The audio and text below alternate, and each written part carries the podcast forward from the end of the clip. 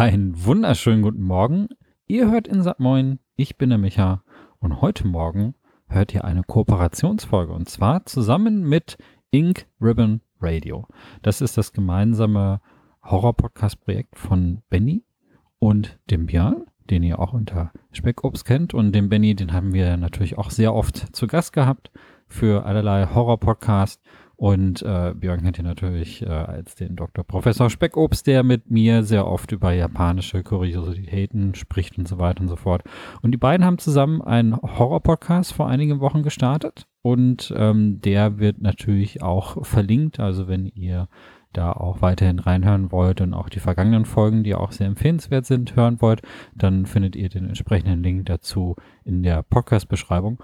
Und ähm, ja, äh, in dieser Folge geht's jetzt um Evil Dead. Und äh, eigentlich war es nur eine Frage der Zeit, bis ich da zu Gast bin. Und irgendwie haben wir alle gedacht, das wird eigentlich ein sehr viel obskureres Thema, irgend so ein äh, unbekanntes japanisches Horrorspiel oder sowas. Ähm, aber tatsächlich hat sich das bei Evil Dead einfach angeboten, weil es ein asynchroner Multiplayer-Titel ist, ähm, den man in Vierer-Teams spielt. Und mit dabei ist auch die gute Marty ähm, die Streamerin, die wir hier auch sehr oft zu Gast haben und auch sehr oft mit Benny in einem Team. Also das heißt, ähm, da war eigentlich vorprogrammiert, dass wir in dieser Horror äh, Horrorgruppe, Horror Horrorkonstellation klingt so komisch. Also in der Gruppe, die über Horrorspiele spielt, die Konstellation, die über Horrorspiele spricht, sehr oft bei uns, dass die natürlich drüben bei Ingram Radio natürlich auch irgendwann mal zusammenfinden. Und das ging jetzt ein bisschen früher als gedacht mit dem Evil Dead Spiel. Ja, gut, Evil Dead. Ihr wisst also, es wird ziemlich groovy. Und deswegen wollte ich euch jetzt an dieser Stelle nur sehr viel Spaß wünschen und ähm, hört auf jeden Fall bei Ink Ribbon Radio rein. Bis dann. Ciao. Wunderschönen guten Tag zu diesem fantastischen Crossover zwischen Insert Moin und Ink Ribbon Radio. Es versammelt sich Deutschlands Horrorspiel Elite und selbsternannte Experten. Am Mikrofon hören Sie aktuell Benjamin Horlitz. Wunderschönen guten Tag. An meiner Seite aus dem aus der Ink Ribbon Radio Abteilung äh, ist mein stets gut gelaunter und quietschfideliger Partner Björn Bike am Start. Hallo Björn. Äh, hallo, genau, so beschreiben mich auch immer alle Leute. Quietschfidel, ja, selbstverständlich. Ja, äh, super, immer. Wenn man draufdrückt, dann klingt er wie so eine kleine Ente. Äh, von, von Insert Moin gesellt sich das Insert Moin Urgestein Michael Cherchopan zu uns. Hallo Micha. Hallo, einen wunderschönen guten Morgen. Und die Runde komplettiert äh, vollkommen zurecht aus der Streaming-Abteilung die wundervolle Marti. Hallo Marti. Moin. Hey, na, wir vier, endlich wieder vereint, diesmal in Podcast-Form. Zuletzt saßen wir gemeinsam auf einer Bühne namens EGX. Das ist schon viele, viele Jahre her, aber ansonsten haben wir schon sehr oft gemeinsam gepodcastet und jetzt tatsächlich wie die Genki Dama vereinen wir unsere vier Kräfte, um ein Spiel zu besprechen, das genau diese vier Kräfte erfordert. Es ist ein Multiplayer-Titel, äh, der nicht fantastischer sein könnte. Es handelt sich um Evil Dead The Game. Das besprechen wir hier heute. Deswegen äh, macht es sehr viel Sinn, dass wir uns hier zu viert einfinden, denn es ist ein asymmetrischer Koop-Titel, der äh, einerseits zu viert mit vier menschlichen Spielern gegen die KI oder zu viert mit vier menschlichen Spielern auch äh, gegen einen anderen Menschen gespielt werden kann. Ganz im Zeichen eines Dead by Daylights, ähm, aber da können auch noch viele andere Genre, Boxen und äh, Schubladen in diesen Titel reingebastelt werden. Darüber sprechen wir heute sehr ausführlich. Und das ist unser Begehr. Deswegen finden wir uns heute hier ein ähm, und haben im Endeffekt alle Schwerpunkte und alle Expertisen aus allen äh, Ufern äh, hier heute zusammengetragen. Micha kennt sich sehr gut mit den Filmen und den Serien aus. Marty hat als einzige von uns hier, glaube ich, auch Dead by Daylight äh, mal zumindest ausführlicher als eine Minute gespielt. Yes. Björn und ich sind generell Horror begeistert. Ähm, ja, und wir haben es auch sogar geschafft, uns sogar online zu treffen und zu viert mal eine Runde zu zocken. Über diese Erfahrungen äh, werden wir uns ja auch entsprechend austauschen. Wobei nicht ganz, ne? Du wurdest ja ausgeschlossen, weil hier wegen ja. Xbox, das war sehr traurig. Ja, äh, es fehlte ein Patch, aber wie gesagt, das, das, dazu kommen wir dann noch über diese wir peinliche haben es Begebenheit. Und verzweifelt versucht. Wir haben, wir haben unser Bestes gegeben, genau. Aber das ist heute so unsere Idee und die Folge erscheint in beiden Podcast-Feeds. Also liebe Grüße an alle Hörer und Hörerinnen von Insert Moin und natürlich auch an die Ink Ribbon Radio Mäuschen da draußen. Dementsprechend, ja, ihr könnt das auf beiden Plattformen hören und genießen. Aber, äh, ja, weiß ich nicht, wollen wir so langsam reinstarten und einfach mal so grundsätzlich das Spiel erklären, wer will denn? Wer, wer, wer möchte denn? Zu wem darf ich denn den ersten Ball zuwerfen? Weil ich habe schon gesagt, es ist ja irgendwie so ein asymmetrisches Koop-Ding und die meisten Leute, wenn sie das hören, gähnen erstmal und sind so, oh, nicht schon wieder. Man kennt das eigentlich von so Spielen wie Dead by Daylight. Aber da unterscheidet sich ja doch schon ein bisschen mehr. Also was würdest du sagen, Micha? Oh, also ähm, jetzt passt ganz gut, weil ich bin eigentlich nicht so ein Fan von diesen asymmetrischen Multiplayer-Dingern, weil ich für mich sind Horrorspiele eigentlich eher Erlebnisse, die man, die man alleine, also in Singleplayer hauptsächlich genießt. So, also ich habe ein bisschen, ich habe eine harte Zeit, mich an diese neuen Multiplayer-Sachen zu gewöhnen.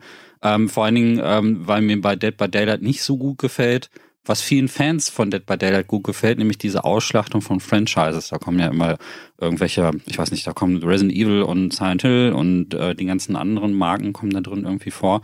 Und wenn ich dann höre, dass dann ein ähm, so etwas dann ausgekoppelt als einzelnes Spiel dann irgendwie kommt, dann bin ich immer erstmal sehr skeptisch. Da gab es doch äh, so ein Freitag der 13. Spiel, mhm. ganz grausig war auch, also nicht besonders gut, deutlich schlechter als Dead by Daylight.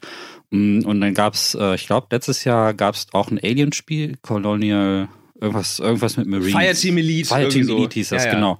Und das war, das habe ich so tatsächlich sogar gespielt und das fand ich kackenlangweilig. Und und ich finde halt, ähm, also die Idee von asynchron Multiplayer ist ja an sich nicht so neu. Also es gibt ja schon relativ frühe Beispiele, die nicht so bekannt geworden sind, wie zum Beispiel White Noise. Das war sogar damals noch auf der Xbox 360, wo du auch so ein Konzept hast, dass eine Person einen ähm, den Bösewicht spielt und dann die andere Gruppe versucht, was dagegen zu machen. Und das ist aber eigentlich schon so das in a nutshell. Also asymmetrischer Multiplayer im Horror.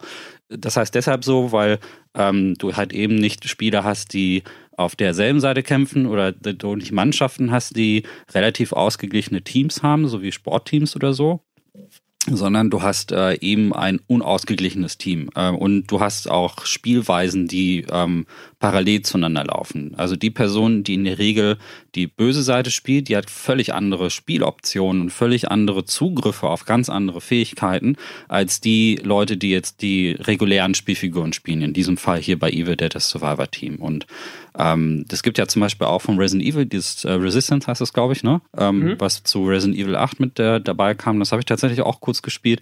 Und da ist es auch so, da hast du die typischen Survivor, die Leute, die halt, ähm, so wie du es aus den Resident Evil Spielen kennst, aus der First-Person-Perspektive rumlaufen und versuchen, gegen die Monstermassen anzukämpfen. Und dann hast du diesen Mastermind, der über Überwachungskameras und so weiter dann halt Sachen steuert. So. Und Evil Dead nimmt dieses Konzept und sagt, okay, eine Seite sind die Dämonen. Ähm, in Evil Dead geht es sehr, sehr stark um, um Nanites, also Dämonenkreaturen und, und äh, Rituale und so. Diese, in diese Ecke des, des Horror-Genres befinden wir uns, wo die äh, Tore zu anderen Dimensionen aufgemacht werden und dann kommt allerlei gruseliger Scheiß raus. Und ein Spieler übernimmt quasi dann die Rolle dieser, dieser Entität, sag ich mal, Dämonenentität. Und dann sind da vier andere Spieler, in diesem Fall äh, zum Beispiel wir vier tapfere Recken. Selbstverständlich. Oder, nur ja, wir. Ja, nur wir. äh, nur wir können das schaffen. Und ähm, die versuchen gemeinsam gegen diese Dämonen anzutreten. So, das ist so erstmal das grundlegende Konzept und das ist halt quasi auch so asynchroner Multiplayer in a nutshell.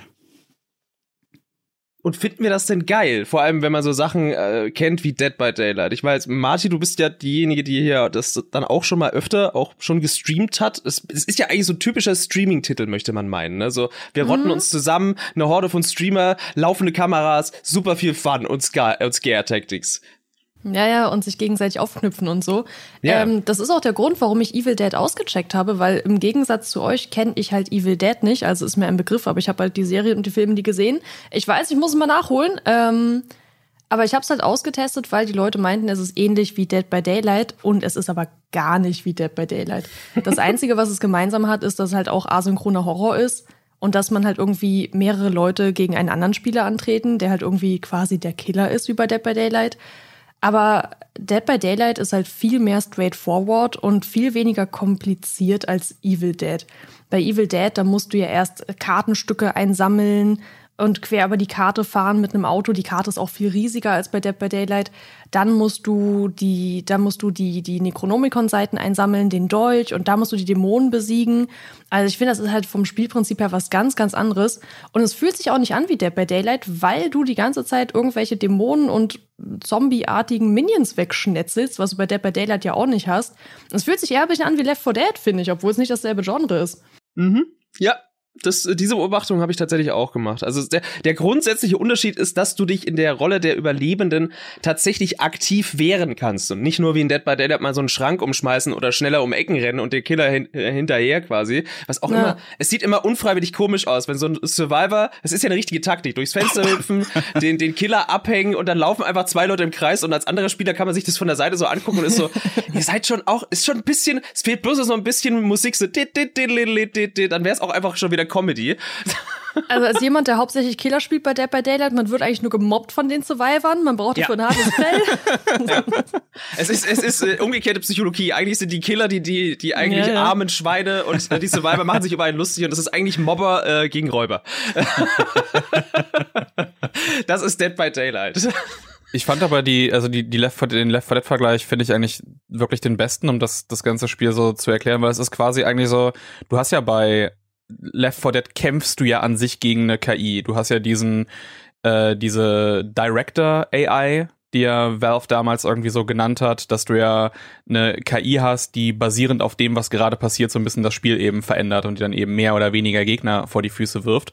Und an sich ist Evil Dead so, ungefähr das, also nur, dass du eben anderes Ziel hast, anstatt kommt, komm eben ans Ende, such die verschiedenen ähm, Items und besiegt den, den, den immer gleichen Boss an sich. Mhm. Ähm, nur dass dann eben noch eine andere Person. Also du kannst entweder die KI das Ganze übernehmen lassen, das ist die eine Möglichkeit, dass du dann wirklich das als reines Koop-Spiel hast, oder eben die Möglichkeit, dass in dem asynchronen Multiplayer, wo dann eben jemand anders sozusagen diese KI übernimmt und dann kannst du eben die Möglichkeit in der Rolle dann nehmen, mehr Gegner äh, da drauf werfen zu lassen. Du hast dann verschiedene Möglichkeiten, um Leute zu, zu übernehmen oder sogar Fahrzeuge zu, äh, zu übernehmen, in bestimmte Gegner reinzuschlüpfen, die stärker werden zu lassen.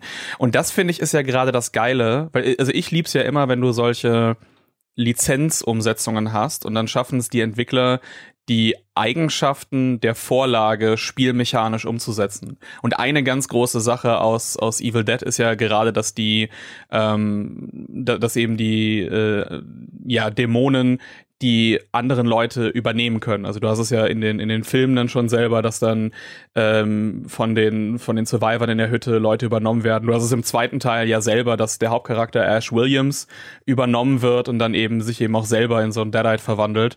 Äh, und das das finde ich in dem Spiel wirklich hervorragend umgesetzt. Dass es auf der einen Seite diesen fantastischen Fanservice hat, auch mit den ganzen Charakteren, die du auswechselst. Ich war so froh. Ich habe immer Sorgen gemacht, Alter, jetzt machen wir ein Evil Dead Spiel und welchen Ash nehmen sie denn? Weißt du, du hast ja an sich Film 1, Film 2, dann Army ja. of Darkness, du hast noch den viel, viel später erschienenen, die TV-Serie Ash vs. Uh, The Evil Dead.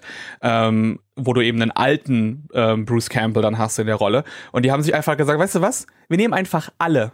du hast einfach die Möglichkeit, alle zu spielen.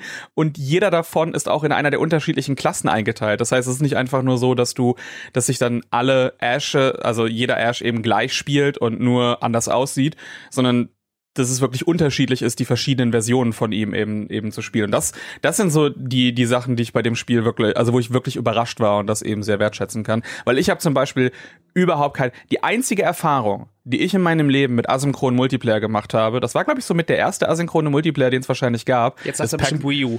Nein, ist Pac-Man Versus auf dem Gamecube. Das ist, das ist der, das ist der, der Hard Knowledge Drop hier ja, gerade. Das, das habe ich jetzt nicht kommen sehen. Such a Björn thing to say einfach. Ja. ja. ja. Ich finde, ich finde den, aber Left 4 Dead Vergleich finde ich super interessant, weil ähm, der Entwickler Saber Interactive, der hat tatsächlich vorher an World War Z gearbeitet ähm, ein sehr cooles äh, Multiplayer-Spiel, was im Prinzip so funktioniert wie, wie Left 4 Dead und was genauso, was ja an dem Film orientiert ist, den der, ich glaube, 13 rauskam, 2013. Und ähm, so, also wenn man World War Z gespielt hat, fühlte sich von der Steuerung und von der Art ähm, irgendwie auch am ehesten danach an irgendwo. Und ich hatte irgendwie auch ein bisschen jetzt im Nachhinein so das Gefühl, dass die so ein bisschen von dort aus weitergearbeitet haben und sich überlegt haben, wie können wir diese ganzen Zombies reinbringen. Mhm. Und das ist äh, also ein, insgesamt auch ein interessanter Entwickler. Die haben an, ich guck gerade, die haben an Ripped the Game äh, äh, gearbeitet. Kennt ihr das? Das kennt ihr diesen nee. schrecklichen Film Ripped mit nee. äh, mit äh, tatsächlich wie heißt der nochmal, der Free Guy spielt? Ähm, äh, äh, Ryan Reynolds. Ryan Reynolds, ja. Ryan Reynolds in der Hauptrolle und so. Und du gehst diese Liste zurück, die haben schon immer so Filmumsetzungen gemacht. Äh, Los Angeles haben die gemacht für Konami. Oh mein Gott, das war ja. grauenhaft. Das war grauenhaft. Und, und du hast es gestreamt, Björn. Inversion haben die auch gemacht. Ja, ich habe das nämlich gestern erst durchgespielt.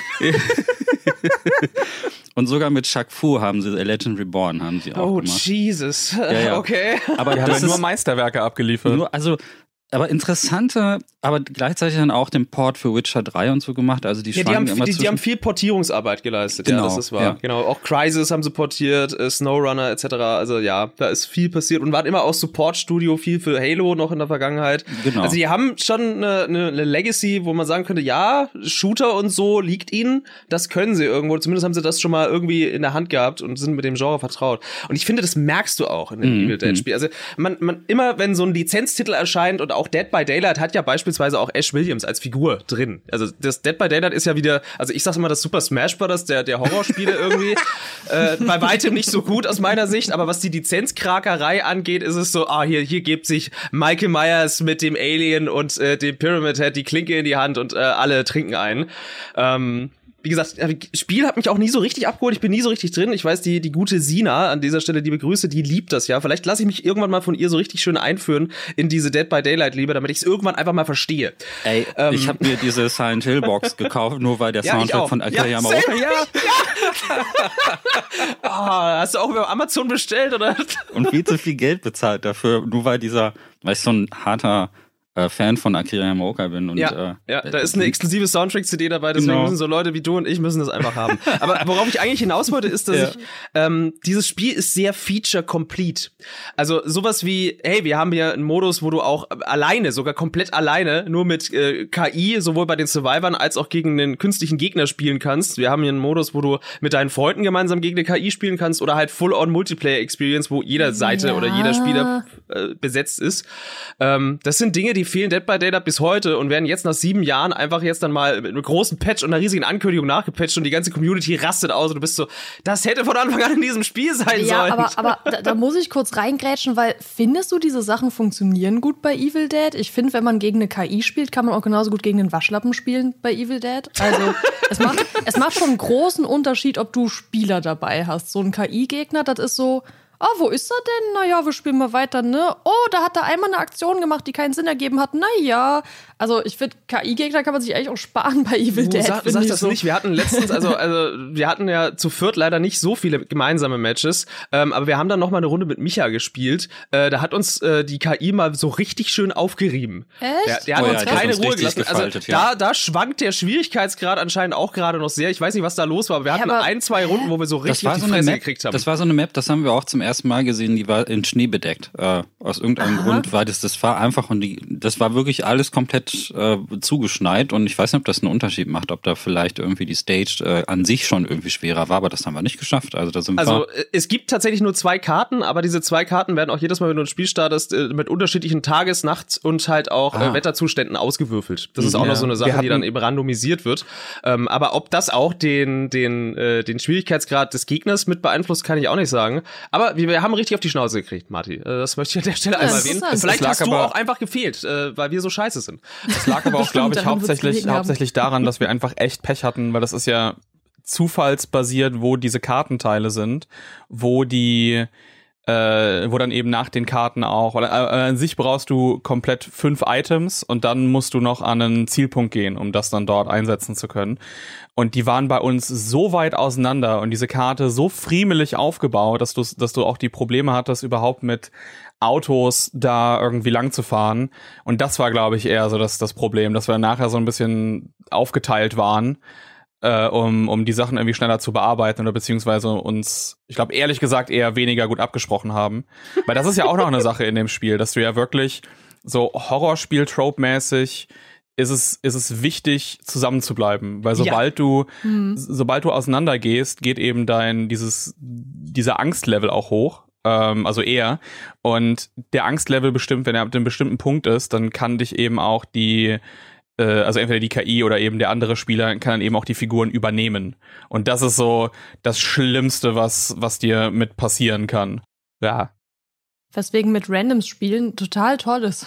Ja, es, ja. Ist, es ist leider eins dieser Spiele, was, was wirklich davon lebt und auch definitiv zu 100% besser wird, wenn du es mit echten Menschen oder Freunden spielst, mit denen du dich auch gleichzeitig unterhalten kannst. Aber ich finde diese Angstmechanik auf mehreren Ebenen wirklich fantastisch. Du hast ja gerade schon gesagt, das ist so ein Meter, was halt einfach dann die ganze Zeit so hoch tickt. Das kannst du aushebeln, indem du als Gruppe schön zusammenklumpst, weil in der Gruppe hat man weniger Angst. Da ist ja ganz logisch, ne? Äh, wie bei so einer Nachtwanderung halt. Oder wenn du wirklich dich allein durch das Unterholz schlagen möchtest, dann gibt's immer mal wieder so kleine, ja, Fackeln oder so, so kleine Feuerstellen, die du entzünden kannst. Das dauert aber halt auch einen Moment. Und da bist du natürlich auch, weil du da auch relativ stationär dann natürlich nah am Feuer sein musst, bis dieses Meter recht schnell wieder runtertickt, äh, weiß dann natürlich auch entweder die KI oder der, der menschliche Spieler, sofern er dich schon gefunden hat, dass du dann da stehst.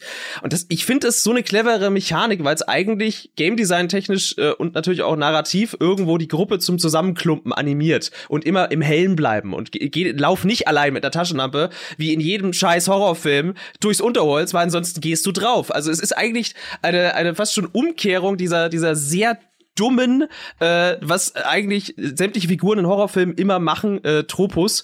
Und das, äh, ja, finde ich, dass sie das geschafft haben, irgendwie als Game Design damit reinzubringen, einfach geil. Generell, du hast es auch schon gesagt, sehr viele Dinge, ähm, die in den Spielen Spielen beziehungsweise in der Serie und in den Filmen einfach stattfinden, haben sie irgendwie geschafft, so eine Spielmechanik zu machen. Und das finde ich wahnsinnig beachtlich. Ich meine, du sagtest, du sagtest eben diesen klassischen Horror-Trope irgendwie umkehren, aber ich meine, in den Filmen ist es ja fast genauso, dass ja meistens diese Übernahmen von Charakteren, also gerade auch im, im ersten Film vorkommen, sobald jemand irgendwie alleine ist. Ja, also genau. Also das, das ist ja meistens so, dass dann irgendjemand da, okay, wir befinden uns hier und hier und dann habe ich, haben die Dämonen eher die Möglichkeit, mich, mich anzugreifen. Das heißt, da funktioniert's, also finde ich eben noch mal besser als diesen äh, im, im, also im Vergleich jetzt, als wenn das andere Spiele wären. Also äh, äh ein Spiel zu anderen Filmen wäre.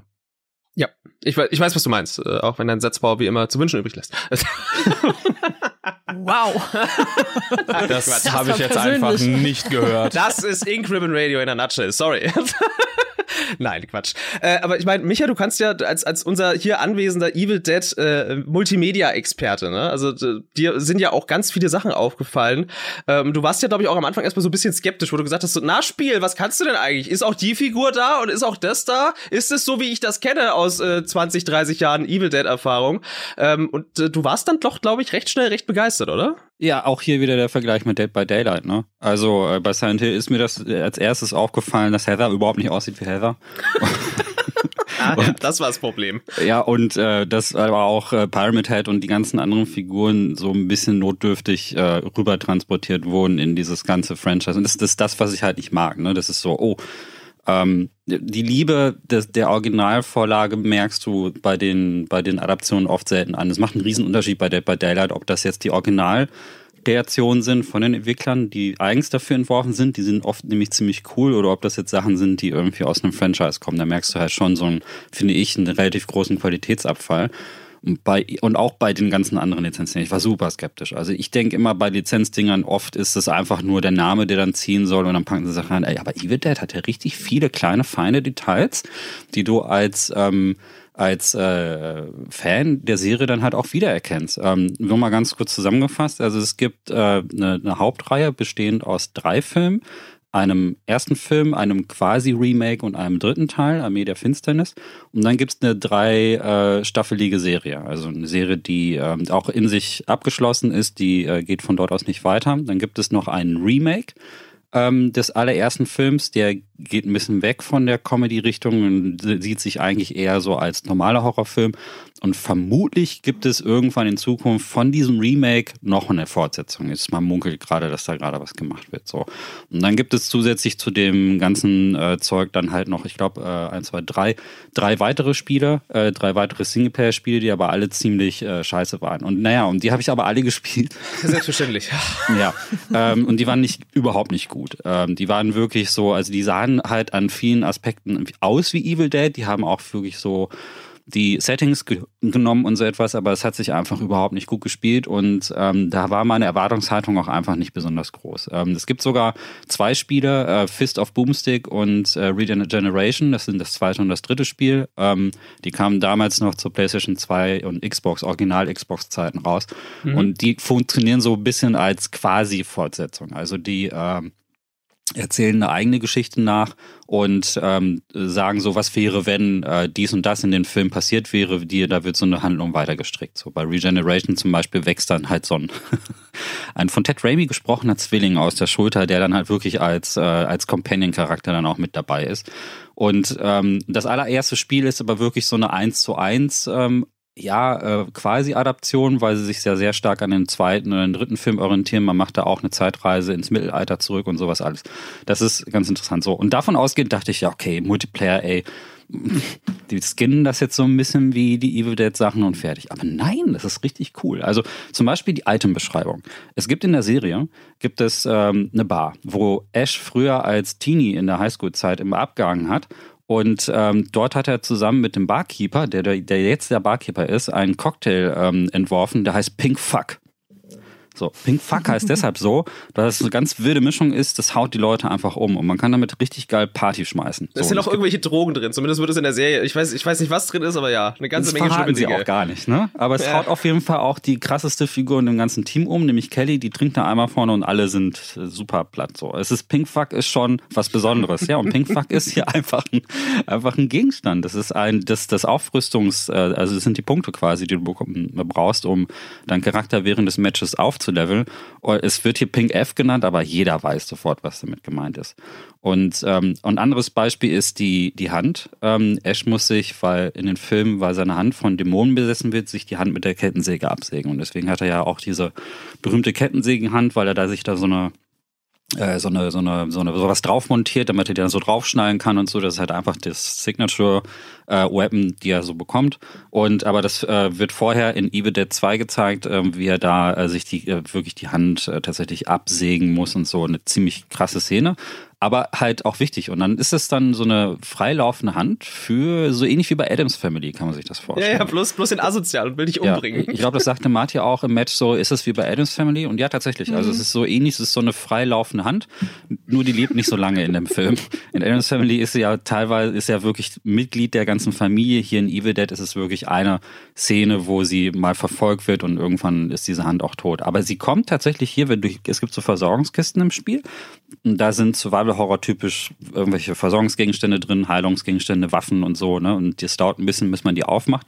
Und wenn man Pech hat, kann das auch so sein, dass sie die so Frame-Style so ins Gesicht springt, diese Hand so. Und dann musst du diese Hand abschütteln so. Also es kann so als Überraschungsmoment kann das kommen, dass die dann, dass sie, dass da noch so ein kleiner Schreckeffekt irgendwie drin ist so. Und das sind so, das ist, das, allein diese beiden Sachen und so geht das ja die ganze Zeit weiter, sind einfach schön. Man sitzt da so und fühlt sich einfach sehr wohl so. Man ist so, oh, sie haben diese Vorlage Vorlage auch wirklich sehr ernst genommen und in vielen, vielen Details drin gemacht. Und ähm, der, der Björn hat es ja gerade auch angesprochen. Ich finde allein die Charakterauftritte finde ich auch geil, dass die überhaupt die ganzen Ash-Versionen drin haben, oder? Das ist, das ist ja das Geile, vor allem mit, du hattest ja das auch gerade gesagt mit der, mit der Kettensäge dass das ja erst im, das passiert ja erst im zweiten Teil. Das heißt, du hast auch dann den, den originalen Ash vom, vom ersten Evil Dead drin, der natürlich jetzt noch keine abgehackte Hand hat. Und äh, das ist auch der einzige Charakter, weil du findest auch als, als Waffe in den, den Stages diese, diese Kettensäge. Äh, und die anderen Versionen, die dann eben später sind, die können sich, also die aus dem, aus dem zweiten Teil Army of Darkness, äh, können sich den dann eben die Kettensäge auch äh, nehmen und dann dran pflanzen, während der aus der Serie eben schon die Runde damit startet. Also das ist, das finde ich eben auch nochmal super, dass wenn du eben Ash spielst, beziehungsweise eben genau diese, diese Version, dass du dadurch sogar einen kleinen Vorteil vielleicht sogar hast in dem Fall, wenn du eben in den Nahkampf gehen willst. Den ich in dem Spiel auch ehrlich gesagt, also aus meiner Erfahrung heraus, besser fand als den, äh, als den Fernkampf. Ich hatte irgendwie immer wesentlich mehr Erfolg aus dem, aus dem Nahkampf, die, die Deadites zu killen, als das jetzt im, im Fernkampf der Fall war. Ja, aber du, hast auch den alten, du hast auch den alten, ich wollte noch kurz sagen, du hast auch den alten Ash, ja? Den mhm. alten Ash, der die ganze Zeit Dad-Jokes und furzt. Also der, der, ja, der ist auch also aus der Serie quasi. Das, der ist was, was ist der in der Serie 60 oder so? Und ich äh, weiß das, es nicht. Auf jeden Fall sehr unangenehm, einem Typ ja, auch einfach in der das, Serie. Und, aber der, und das Beste ist, wenn wenn du ein Match spielst und dann sind alle Ashes in einem Team. Habt das schon mal gehabt und dann mal sagen, gewinnt man gibt, das Match? Es gibt vier Ashes, oder? Man kann viermal Ash versus den Ja, genau. Ja, es gibt sogar, glaube ich, ein Achievement dafür, wenn man das macht. Also es gibt am Ende immer so ein Siegescreen. Also wenn du gewonnen hast, das menschliche Team, dann ähm, äh, äh, treten sie so ins Licht irgendwie, wie so ein Heldentrio, äh, äh, Quartett. Und äh, wenn du dann, wenn wirklich jeder in einem Team Ash hatte, und das hatte ich in einem Multiplayer-Match, äh, dann, dann es sieht einfach glorios aus. Jede Generation. Martin, wie geht's dir eigentlich damit? Also du hast ja, wie du schon gesagt hast, eingangs keinen Bezug zu dieser ganzen IP und hörst jetzt diese, mhm. diese wirren Geschichten, die Micha erzählt von irgendwelchen Leuten, die sich die Hand abhacken und eine Kettensäge dran pflanzen und siehst das alles in diesem Spiel. Äh, also wie, wie geht's dir eigentlich so damit? Ich habe voll Bock, mir das mal reinzuziehen. Das ist voll der geile Splatter so. Also klingt witzig. ist sowieso lang mal überfällig, ne? Also oh. let's go. Ähm, aber ist vielleicht auch ganz interessant, weil ich sehe das Spiel ja ein bisschen mit anderen Augen, dadurch, mhm. dass ich halt nicht diese IP damit verbinde. Ne? Also ich glaube, wenn man ein großer Evil Dead Fan ist, dann ist man, dann ist man richtig am Fangirlen, glaube ich, bei dem Game. Dann kommt man sehr auf seine Kosten.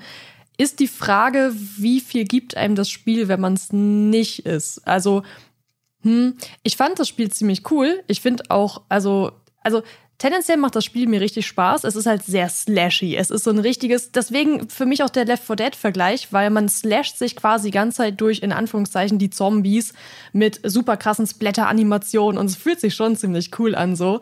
Aber so ein paar Sachen fand ich auch wirklich nervig, wie zum Beispiel, was Björn angesprochen hat, dass es manchmal sehr random ist. Du kannst Glück haben, du findest super schnell die Kartenteile, du kannst aber auch Pech haben und findest die gar nicht. Und das verschafft dir halt einen riesigen Vor- oder Nachteil, je nachdem. Oder manche Mechaniken auch sind einfach so ein bisschen, zum Beispiel die Mechanik mit der Angst, die ist an sich total cool, aber es wurde folgendermaßen umgesetzt, wenn du denn Angst hast, dann hast du einfach permanenten, kacken, lauten Tinnitus im Ohr und das so anstrengend. und ich bin mir auch nicht sicher, wie es mit dem Matchmaking ist, weil man kann sowohl während des Matches seinen Charakter aufleveln, indem man Tab drückt und dann irgendwie keine Ahnung sich mehr Leben gibt und so.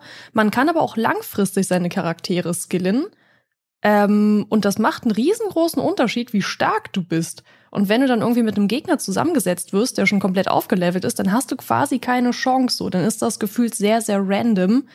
Und ich bin mir nicht sicher, ob das wirklich so krass gebalanced ist, dass man da wirklich so langfristig Spaß hat, wenn man jetzt so wirklich ernsthaft so sich auf das Gameplay fokussieren möchte. Es macht auf jeden Fall voll Spaß, es ist voll witzig, mal so ein paar Runden.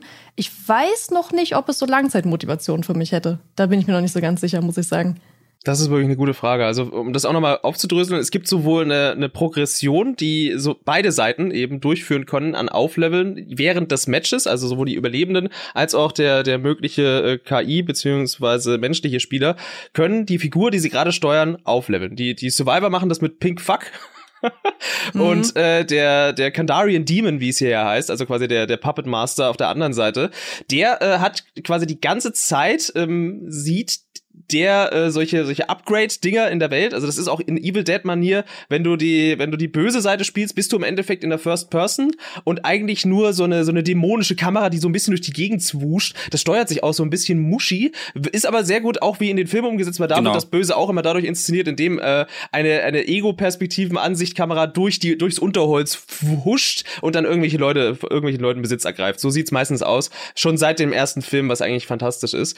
Ähm, und wie gesagt, du levelst dich auf, indem du Aktionen durchführst, indem du Fallen legst und auch die von Micha schon angesprochene Falle mit der Hand sozusagen und die Kisten manipulierst und Ach, die legt halt, auch der Gegner aktiv. Ja, die kann der Gegner ah, auch aktiv legen. Also okay, krass, all, dies, all diese Jumpscares, die so passieren können und alles, was dir als Spieler schaden kann, kann auch der der menschliche Spieler wiederum aktiv irgendwo als Falle vorbereiten, äh, manchmal an dafür vorgesehenen Punkten, manchmal selbstständig einfach in die Welt ein Portal setzen und da kommen dann eben Gegner raus und dadurch steigt er dann auch Level beziehungsweise er oder sie, ähm, und kann die dann auch in Upgrade-Trees und äh, noch mehr dieser Spektralenergie oder äh, Bossmonster rufen können und das noch stärker rufen können, etc. Also da ist da quasi so ein gegenseitiges Wegtrennen, ähm, wer, wer sich selber schneller nach oben äh, ja quasi upgradet, was aber beim menschlichen Spieler, der auf der bösen Seite ist, wesentlich wichtiger ist als bei den Spielern, die als Survivor tätig sind. Es macht aber schon Sinn, auch viele von diesen Pink F-Flaschen äh, zu finden, die man in der Regel nur in den Kisten findet. Ähm, und dann gibt's noch eine Progression für alle Charaktere und es sind nicht gerade wenige und auch noch mal für die böse Seite, da gibt's drei verschiedene. Man kann entweder die die generellen, äh, sagen wir mal Zombies spielen, die Dead Eyes, wo dann auch die dicke Busenfrau, man kennt sie auch aus den Filmen und der Serie auftaucht. Man kann die Armee der Finsternis spielen, wo du dann quasi gegen einen Necromancer eben ankämpfst oder gegen den ähm, den man aus der Serie kennt. Ich weiß gar nicht, wie der Dämon heißt, aber der halt so Blitze schleudert und so zuckt, der auch fantastisch umgesetzt ist, wenn ich ehrlich bin. Äh, und alle drei äh, bösen Gegner spielen sich nochmal anders, haben andere Einheiten, haben mal mehr, mal weniger Punkte. Man muss sich das so ein bisschen vorstellen, ja, wie halt einfach in so einem ATS, wo es verschiedene Klassen gibt, die, wo dann die Einheiten einfach verschieden viel kosten, etc. Und du hast auch so ein bisschen andere Spielweisen. Ähm, mit dem Necromancer äh, äh, ja, überschwemmst du und überrennst du die Gegner halt mit Masse und die anderen haben halt stärkere Single, äh, ja, einzelne Einheiten. Ähm, aber diese Skillbäume, die du angesprochen hast, die, die sind insofern für die Langzeitmotivation eigentlich schon problematisch, weil dann, wenn du eben auf so eine Lobby triffst, wo du einen hast, der schon den Necromancer komplett auf 100% aufgelevelt hat und dann hat eben mit vier Survivors Level 1, die jetzt das erste Mal dieses Spiel spielen, dann bist du halt innerhalb von Sekunden erledigt gefühlt. Wenn der dich findet, äh, dann äh, überrennt der dich. Und das ist, das ist wirklich ein Problem. Und da bin ich auch mir nicht, noch nicht so ganz sicher, ob das so eine gute Idee ist. Ich verstehe, warum man das macht. Ich verstehe, warum man diese typischen RPG-Auflevel-Elemente drin hat und du hast dann dieses typische äh, 10% weniger schnell äh, Angst aufbauen, 20% äh, Angstresistenz etc mehr Kopfschussschaden, mal hier 5%, mal da 10%. Und das macht auch einen Unterschied. Ich habe mich in meinen jetzt mittlerweile fast 20 Stunden, wenn ich Survivor gespielt hat, so auf einen Charakter eingeschossen. Ich spiele hauptsächlich Kelly. Die ist von den Grundwerten schon mal eher so bei in der Jägerklasse drin und ist halt gut mit Fernwaffen. Weniger gut im Nahkampf, dafür gut mit Fernwaffen. Und du kannst auch schon die guten Bossmonster teilweise schon One-Shot, wenn du dich da richtig auflevelst und eine echt gute goldene Waffe gezogen hast. Dann räumt die richtig auf und geht auch den, den, äh, den, ja, Spielern so richtig schön auf den Sack.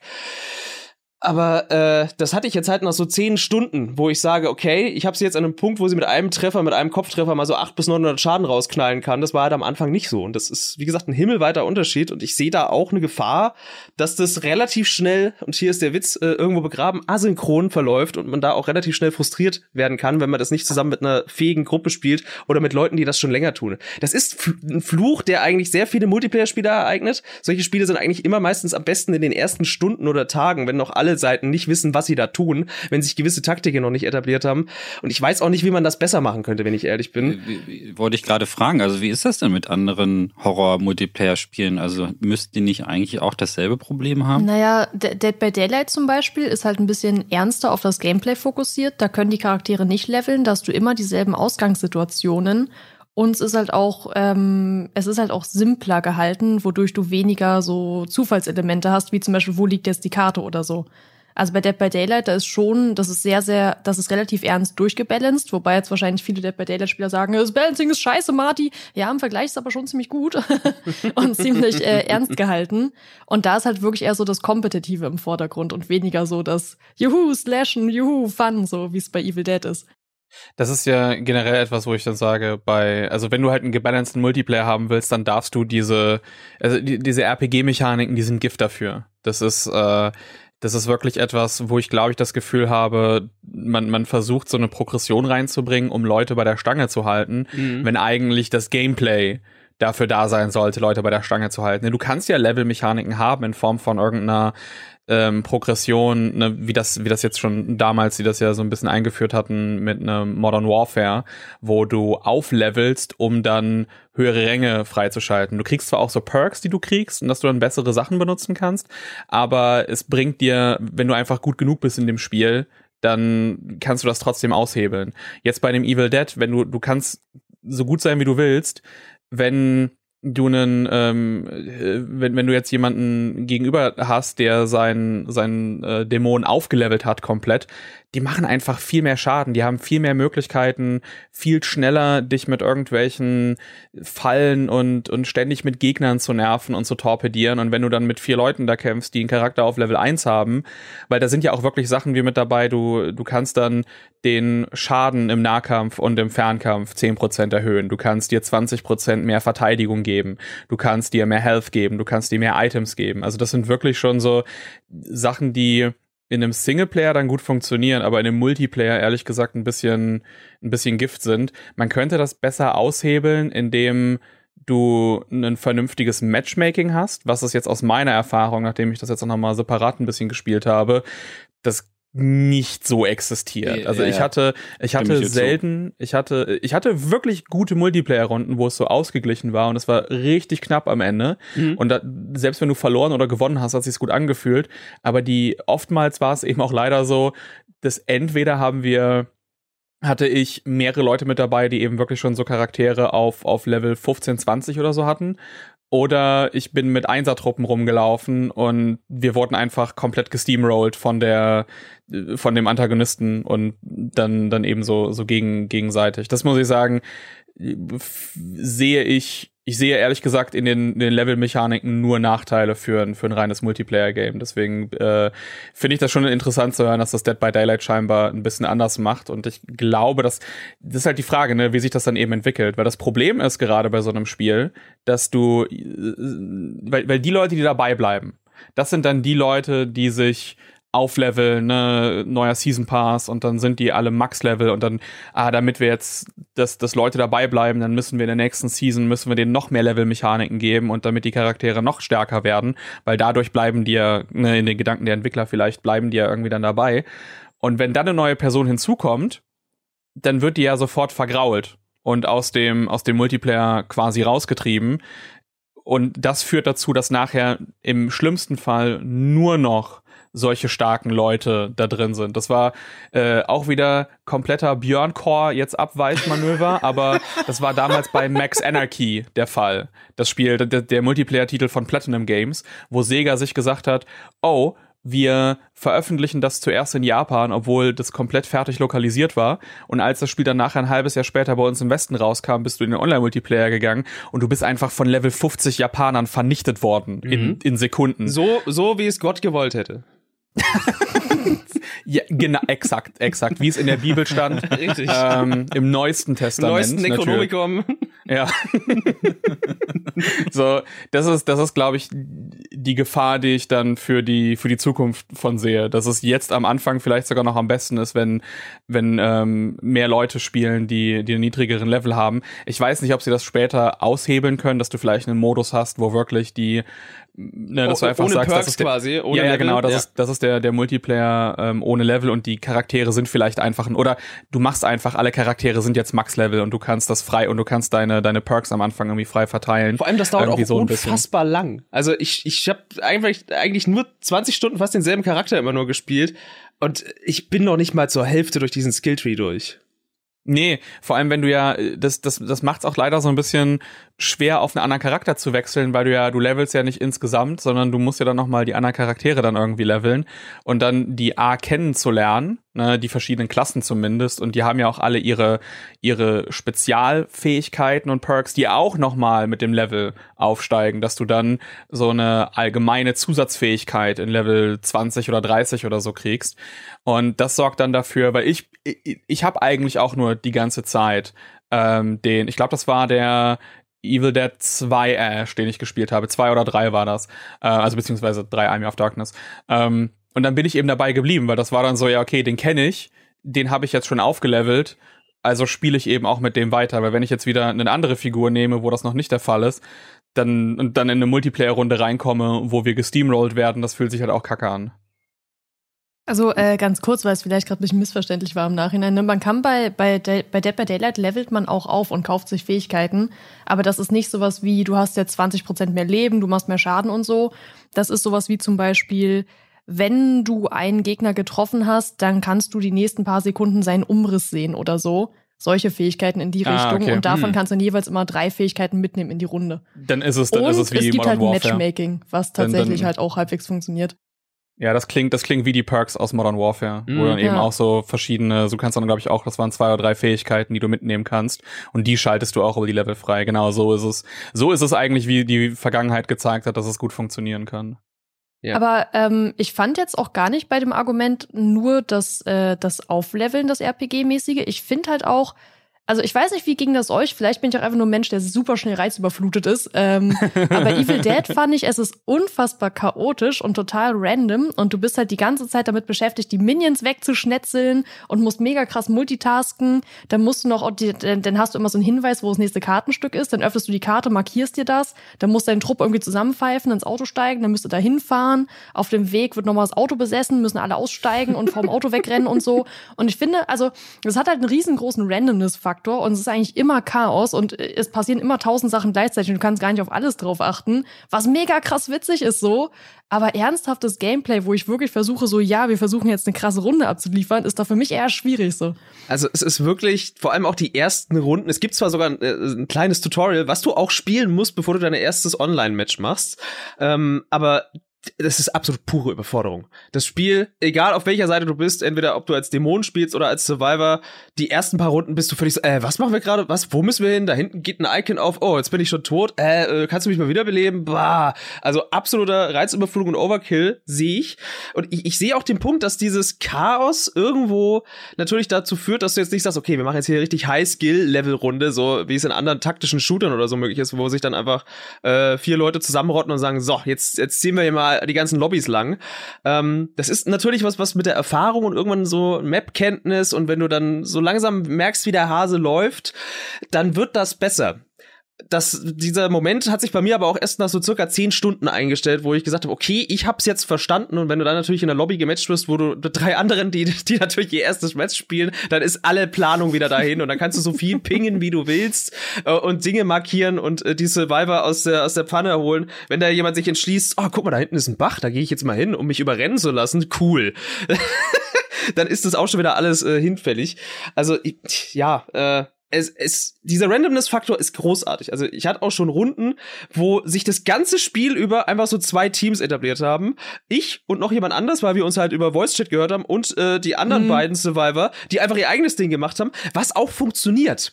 Weil du natürlich, wenn du getrennten Teams, wenn man sich halbwegs äh, irgendwie gut zusammenrotten kann, dann kannst du natürlich auch die Sachen doppelt so schnell lösen. Vor allem spätestens in dem Moment, wenn, sie, wenn man sich dann entscheiden muss, ah, wir haben jetzt die, diese drei Seiten aus dem Buch, jetzt äh, können wir die Pages einsammeln oder holen den Dagger. Und das sind einfach zwei Punkte, die ab dem Zeitpunkt auf der Map markiert werden. Theoretisch ist es taktisch wirklich klug, sich aufzuteilen und nicht zusammenzuklumpen. Ähm, und da sind auch schon wirklich so wahnwitzige, tolle Momente entstanden, wo dann irgendwie das andere Team, weil wir ein bisschen länger gebraucht haben, da mit dem Auto in irgendeine Höhle reingedonnert ist, irgendwie noch drei, vier, fünf Skelette weggeknallt hat und dann sind die ausgestiegen und man hat da um sich geschossen wie im Wilden Westen und dann haben wir den Dagger eingesammelt, sind alle vier ins Auto und haben dann die Runde auch geholt am Ende. Äh, sowas passiert auch. Aber natürlich kann das auch genauso schnell in die Binsen gehen, das andere Team wiped und dann äh, ist es nur noch eine Frage der Zeit, bis natürlich sich der komplette Fokus auf die anderen äh, gelenkt wird und dann man da überrannt wird. Also ja, es ist leider wie du schon sagst, so ein bisschen unausgegoren, was diese Zufallselemente angeht. Und man hat nicht so, manchmal nicht so viel Einfluss darauf, wo man sagt, okay, ich weiß zwar was in etwa, was von mir verlangt wird, und ich kann das jetzt irgendwie noch beeinflussen, weil manchmal läuft's einfach richtig scheiße. Und dann äh, hat man einfach Pech. Und das ist schade, ja.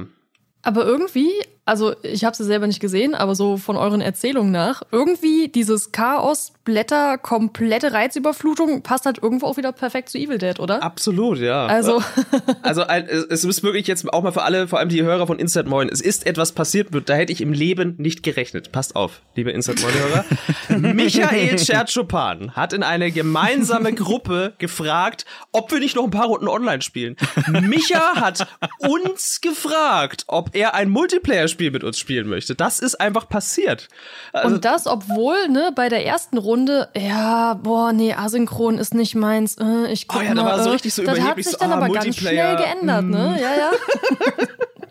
Es ist aber auch das perfekte Spiel, mit Freunden zu spielen. Ähm, ich habe es bemerkt. Ich habe dann, ähm, was wir noch nicht gesagt haben, es gibt so Singleplayer-Missionen, äh, die man außerhalb spielen kann, in Form von so alten Videokassetten und dann kannst du, ich glaube, fünf Stück gibt's oder sechs äh, und die ähm, kannst du dann äh, spielen, um dann noch irgendwie zusätzliche Sachen für den Multiplayer freizuschalten. Und halt ist, das fand ich nur nach fünf Minuten langweilig. Denn da hast du wirklich bemerkt, das sind einfach nur die Multiplayer-Maps mit ein paar ähm, äh, ja, so so ein paar Zielpunkten, die man dann abklappert und äh, das fand ich dann sehr, sehr öde. Und dieses Spiel will wirklich auch tatsächlich im Multiplayer gespielt werden und ich finde, dass es, äh, dass das Tolle ist, dieses ganze Random-mäßiger sorgt ja auch dafür, dass man eigentlich immer irgendwas zu erzählen hat in den Multiplayer-Matches. Ne? Also du, also ne, man kennt es, man spielt den Multiplayer und ähm, natürlich redet man nicht nur die ganze Zeit über das Spiel, sondern es gibt halt auch äh, Situationen, wo es dann ganz gut läuft und dann unterhält man sich über andere Dinge. Das ist so die Dynamik von solchen Gesprächen.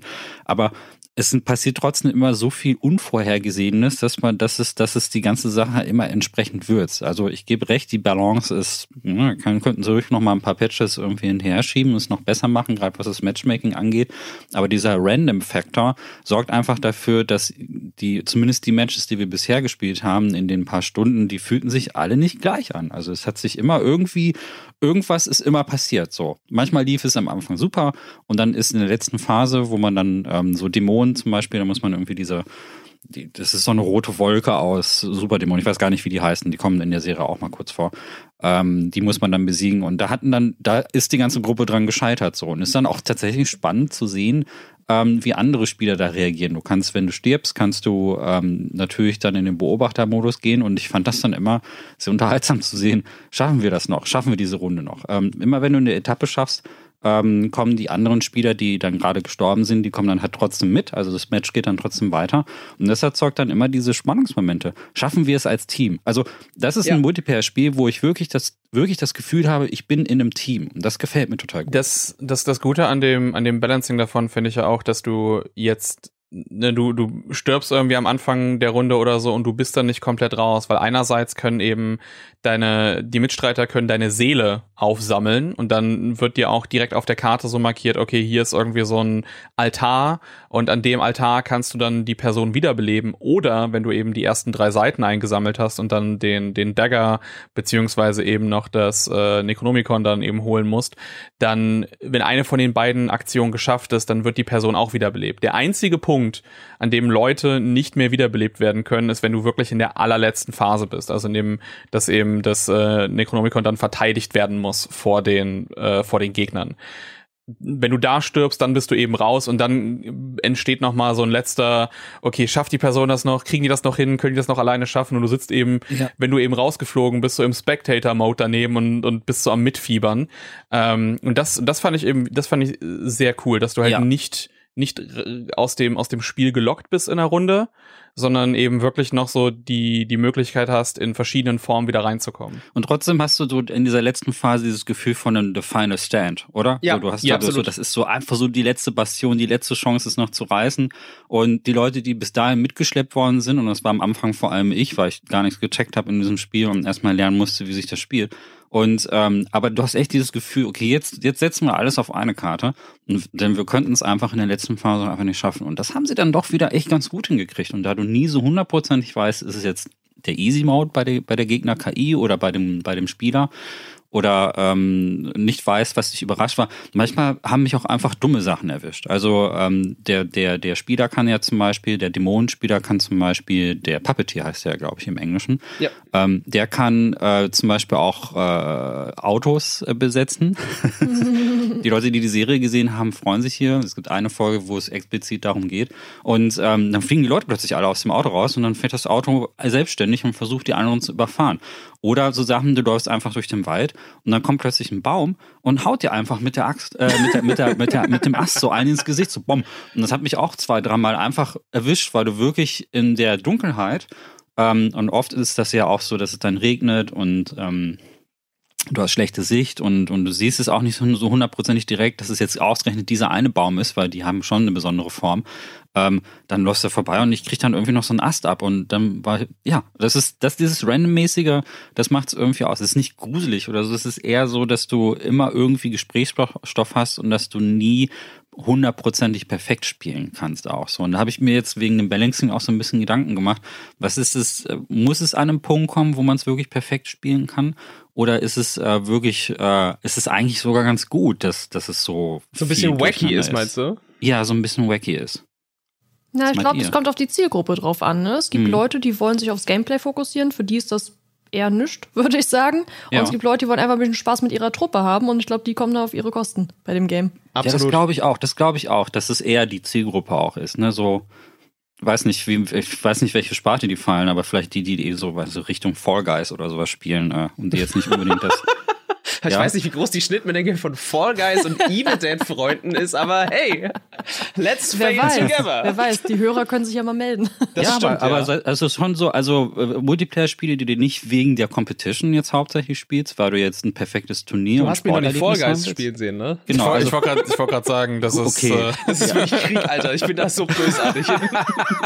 ja, aber ich habe ich hab so das Gefühl, es gibt halt auch, also es ist eher so die Sparte Multiplayer, die wirklich eher was Gesellschaftliches hat irgendwie. Also das mehr, stimmt, ja. nicht so dieses E-Sports-mäßige, so perfekt ausbalanciert und das kannst du jetzt irgendwie auf eine Bühne packen und ne, Moderatoren mit dazu packen, so, sondern eher so ein Spiel, wo du wirklich eher das Gesellschaftliche hast. Und ähm, dafür finde ich es perfekt. Also Deswegen habe ich, ja, deswegen habe ich gefragt, ob wir noch eine Runde spielen. Ja, so, ja das ist äh, no shame an dieser Stelle. Das, das hat mich wirklich ja. sehr gefreut. Und das Ding ist, du hast diesen Aspekt, dieses, ey, wir haben hier einen wacky Partyabend mit einem wirklich herrlich blutigen Titel, der wirklich sich da auch nicht zurückhört. Ich, wie sehr ich diese Animation liebe, oh. äh, wenn, wenn, wenn so ein Schädel in so einen Klappspaten reingerammt wird. Meine Herren. Oder mit der Schaufel so ein Schädel, so ein Kopf abhebeln. Mm, das, äh, da geht mir das Herz auf. Ähm, aber du hast tatsächlich, also ich habe jetzt dann auch noch mal recht ausführlich in diesen Modus als Kandarian Demon, sprich als der Antagonist noch mal reingeguckt.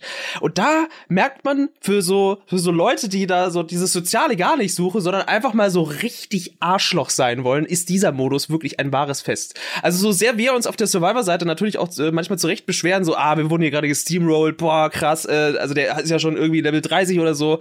Du hast als Dämon verboten viel Spaß, weil du bist halt der, derjenige, der da wirklich sich Hände reiben, so irgendwelche Fallen platziert. Und das Ding ist auch da, es ist eigentlich relativ ausgewogen, weil du startest als Dämon, sprich in Ego-Perspektive, irgendwo auf dieser Map. Und du weißt nicht, wo die Survivor sind. Und solange die nicht ein paar einschneidende Fehler machen im Early Game, weißt du recht lange nicht, wo die sind, weil die Map so groß ist. Und es lohnt sich nicht, dass du die einfach so abfliegen kannst, weil du fliegst auch nur so, so einen halben Meter über den Boden. Das heißt, du kannst nicht oben mal, äh, ne, God-Mode von oben herab abgucken, ist nicht. Ähm, die, sie werden dir aber angezeigt, sobald die Survivor ein Auto betreten, werden sie dir auf der Map markiert und ab dem Zeitpunkt bist du so, ah, okay, I got you. Aber wenn du das nicht weißt, hast du erstmal zwei Möglichkeiten. Bei dir wird als Kandarian Demon von Anfang an immer die Position des Daggers und der Buchseiten angezeigt. Etwas, was die Survivor ja erst durchs Finden der drei Pages eben äh, revealen müssen. Das siehst du schon mal von Anfang an. Das heißt, es lohnt sich, also zumindest spiele ich so, erstmal, okay, ich habe diese beiden Fixpunkte, da müssen die irgendwann hin. Dann gehe ich doch erstmal dahin, setze erstmal Fallen, äh, ver vermine hier sozusagen erstmal alles, booste erstmal meine Punkte rauf, bis ich entweder aus Zufall oder, weil die Spieler ein Auto betreten haben, schon mal einen Hinweis kriege oder eine grobe Richtung, wo, äh, wo die Spieler sind.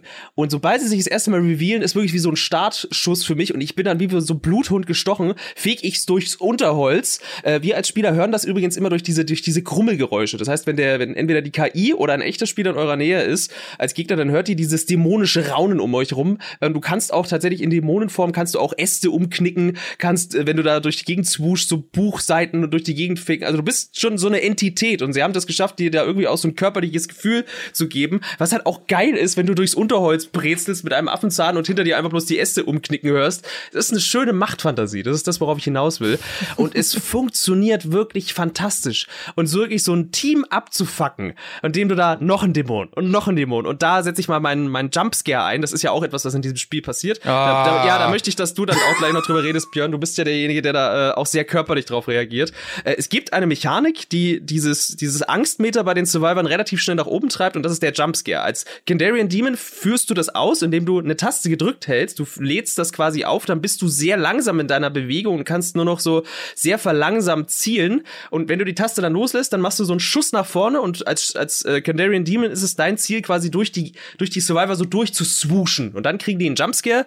Du wiederum kriegst sehr viel von dieser Spektralenergie, mit der du im Umkehrschluss wieder neue Dämonen spawnen lassen kannst, neue Fallen legen. Und das ist ein sehr gutes Mittel für dich, um selber schnell an Punkte zu kommen. Ähm, wie gesagt, die Survivor, da steigt das Angstmeter hoch und äh, das ist sehr unangenehm für so Leute wie Björn. Du hast ja auch bei uns im Podcast schon mehrfach erwähnt, du bist jemand, der körperlich extrem auf den klassischen Jumpscare reagiert und das ist hier halt einfach eine Spielmechanik. So richtig der klassische Billow Jumpscare, lautes Geräusch, ein PNG auf deinem Bildschirm. Es wirkt wie so ein Anfang 2000 YouTube äh, Prank. Anders kann ich es gar nicht sagen. Und ich weiß, dass dich das auch schon so ein Stück weit abfuckt, ne? Ja, ich habe das auch, ich meine, als wir das gespielt haben, ich weiß nicht, ob man das zwischendurch gehört hat, dass ich einfach so am Reden war oder wir uns unterhalten haben und zwischendurch kommt einfach so, so, ah, so ein Fuck irgendwie rein. Und das war dann in dem Moment, dass dann wirklich eben dieser, dieser Jumpscare eingesetzt wurde, weil das auch so, das kann halt jederzeit kommen. Also das kann dich wirklich in, in jedem Moment irgendwie erwischen. Und bei mir ist das wirklich so, dass gerade dieses, also das Schlimme ist halt das laute Geräusch, was plötzlich kommt. Und bei mir ist es wirklich so, dass dadurch wie so eine, so eine Art Mini-Angstattacke irgendwie ausgelöst wird in meinem Körper. Also der reagiert halt wirklich sofort auf äh, hier Fight-or-Flight-Reflexe ja, und der der, der Puls geht auf 180 und mir tut das halt wirklich, also mir ist das richtig unangenehm im Körper. Das tut richtig weh teilweise. Ähm, der Vorteil ist zumindest, dass man in dem Spiel nicht unbedingt Sound braucht. Also das heißt, nachdem ich dann einfach den den, den Sound einfach ausgestellt habe, war das für mich weniger das Problem. Also das heißt, wenn ich einfach nur, wenn zwischendurch so, so ein PNG kommt von irgendeiner gruseligen Alten, dann bin ich eben so, haha, lol. Aber das, das, das, das Soundgeräusch ist eben das, was mich kriegt. Was ich cool finde, also die, die Effekte, die ich wirklich persönlich cool finde, das sind diese Fallen an den Kisten zum Beispiel, dass du eine Kiste aufmachst und wenn dann jemand eine Falle reingelegt hat, dann sind zum Beispiel diese kleinen Mini-Ash-Versionen, ne, diese Kopien, die es bei Army of Darkness gibt. Ähm, die kommen dann aus der Kiste raus und bonken einem ins Gesicht. So, das ist die, das ist die Art und Weise, die ich eben super finde, weil das eben auch nochmal diesen Evil Dead Humor äh, dort, dort vereint und eben äh, das, das Ganze ein bisschen interessanter macht, weil halt so ein Billo-Jumpscare, das ist, ja, okay, whatever, das kann halt irgendwie jedes Spiel theoretisch haben, aber die Mini-Ash-Version oder die Hand, die dann irgendwie raus, das kann einfach nur Evil Dead machen. Das, das kann kein anderes, das kann kein anderes Spiel äh, kopieren in der Form wirklich. Die fand ich super es ist ja nichts, was sie nicht auch irgendwie durch einen Patch hinkriegen äh, könnten, dass man einfach eine, in den Settings eine Einstellung hat, so Jumpscares zu, zumindest visuell äh, deaktivieren, visuell und Audio auf einer Audioebene, dass sie einfach nur noch mit einer kurzen Animation deiner Spielfigur einhergehen, weil es ist ja auch so, wenn der Jumpscare kommt, dann wirst du als Spielfigur auch so ein Stück weit zurückgestoßen und deine Aktion, die du gerade durchgeführt hast, wird auch unterbrochen. Ja, vor allem, weil es ja auch, weil es ja an sich einen, weil wir hatten das ja hm. im, als wir darüber geredet haben, dass das ja euch dann überhaupt nicht mehr tangiert. Nee. Und dann ist es ja auch so die Sache, dass es ja Leuten wie mir einen unfairen Nachteil gibt an sich. So, wenn du bei anderen den Jumpscare einsetzt, dann ist es so, okay, whatever. Und, und Björn und ich, ist wirklich der halt Trouble, wirklich, ey. Ja, und ich, ich bin halt wirklich aus der Fassung gebracht für so, für so paar Sekunden dadurch. Ähm, das heißt, das ist wirklich etwas, wo ich denke, also ich finde die Idee cool, auch, dass das eben von dem anderen Spieler eingesetzt werden kann. Aber wenn ich es jetzt mal auf einer auf einem Multiplayer eben so drüber nachdenke, dann ist es entweder du reagierst drauf oder nicht. Und die Leute, die nicht re drauf reagieren, die haben einen unfairen Vorteil an sich. Also kannst du es auch mit einer Option direkt rausnehmen lassen. So, für die Leute, die es irgendwie drin haben wollen, okay. Aber dann, dann mach lieber die Fallen. So, dann denke ich mir, das ist irgendwie das Coolere. Ich muss gerade so lachen, weil ich stelle mir das gerade so vor, wie so den Anti-Spinnen-Modus, den manche ja. Spiele haben, dass ja. du dann anstatt so einem Zombie einfach so ein süßes Babykätzchen auf dem Bild hast, so, miau. so, oh, wow, das so der Anti-Jumpscare-Modus. Das wäre wirklich großartig. Wenn, wenn, das, wenn das laut genug ist, dann würde das bei mir genauso denselben Effekt haben. Ja, es, es muss ein seichtes Babykätzchen sein. Ja, genau, so, es muss so, es, es muss halt statt einem, statt einem lauten Mountain muss es halt so, so ein kleines, leichtes Miau sein. Weil es ist nicht so, als ob ich noch keine, als ob ich mich noch nicht schon tierisch vor irgendwelchen das letzte Mal, als ich auf, auf Katzen aufgepasst habe bei Freunden, ey, wie oft ich mich einfach erschrocken habe, wenn ich mich irgendwie so umgedreht habe, so nachts in der Küche und dann auf einmal stand wieder so ein, so ein garstiger, so ein haariger Bastard hinter mir, der wieder einfach paar Leckerlis haben wollte. Da habe ich mich auch erschrocken teilweise, so hart. Ich wollte gerade sagen, es ist das perfekte Tier für dich. Es schleicht sich gerne von, äh, von hinten an, es steht im ja. toten Winkel, überrascht einen recht häufig. Mm. Oh. Also Babykätzchen statt Spinnen eher kontraproduktiv bei dir, ja? Gut zu wissen. Ja, das ist so. Dann ist Satisfactory nichts für dich. Bitte Grüße an Bei Satisfactory gibt es einen, Spinnen, gibt's einen Anti-Spinnen-Modus, das sind die Spinnen in süße kleine Kätzchen. Für uh. Leute, die Angst vor Spinnen haben. Weil das, das finde ich, das find ich zum Beispiel ganz interessant, weil ich habe, ich hasse Spinnen im echten Leben, aber diese kompletten, wenn, sobald das in dem Spiel ist, ist das für mich irgendwie überhaupt kein, kein Problem mehr. Also ich bin halt wirklich so kurz vor der Phobie stehend im echten Leben. Aber so, ich meine, ich finde das cool, dass es diese Modis gibt. Äh, das hatte ja, was war das? Grounded das, diese, hat das auch. Grounded, genau. Mhm. Wo ich mhm. ehrlich gesagt diesen Anti-Spin, das konntest du ja in mehreren Stufen einstellen. Ich fand das teilweise diese, wenn du das in Stufen runtergestellt hast, ich fand das teilweise gruseliger als normal. so, weil du nachher nur diesen komischen oh. Klops mit Augen hattest irgendwie. Und ja. das ein bisschen gruseliger ist, aber ich habe zum Beispiel so kein Problem gegen Riesenspinnen in EDF oder so zu kämpfen.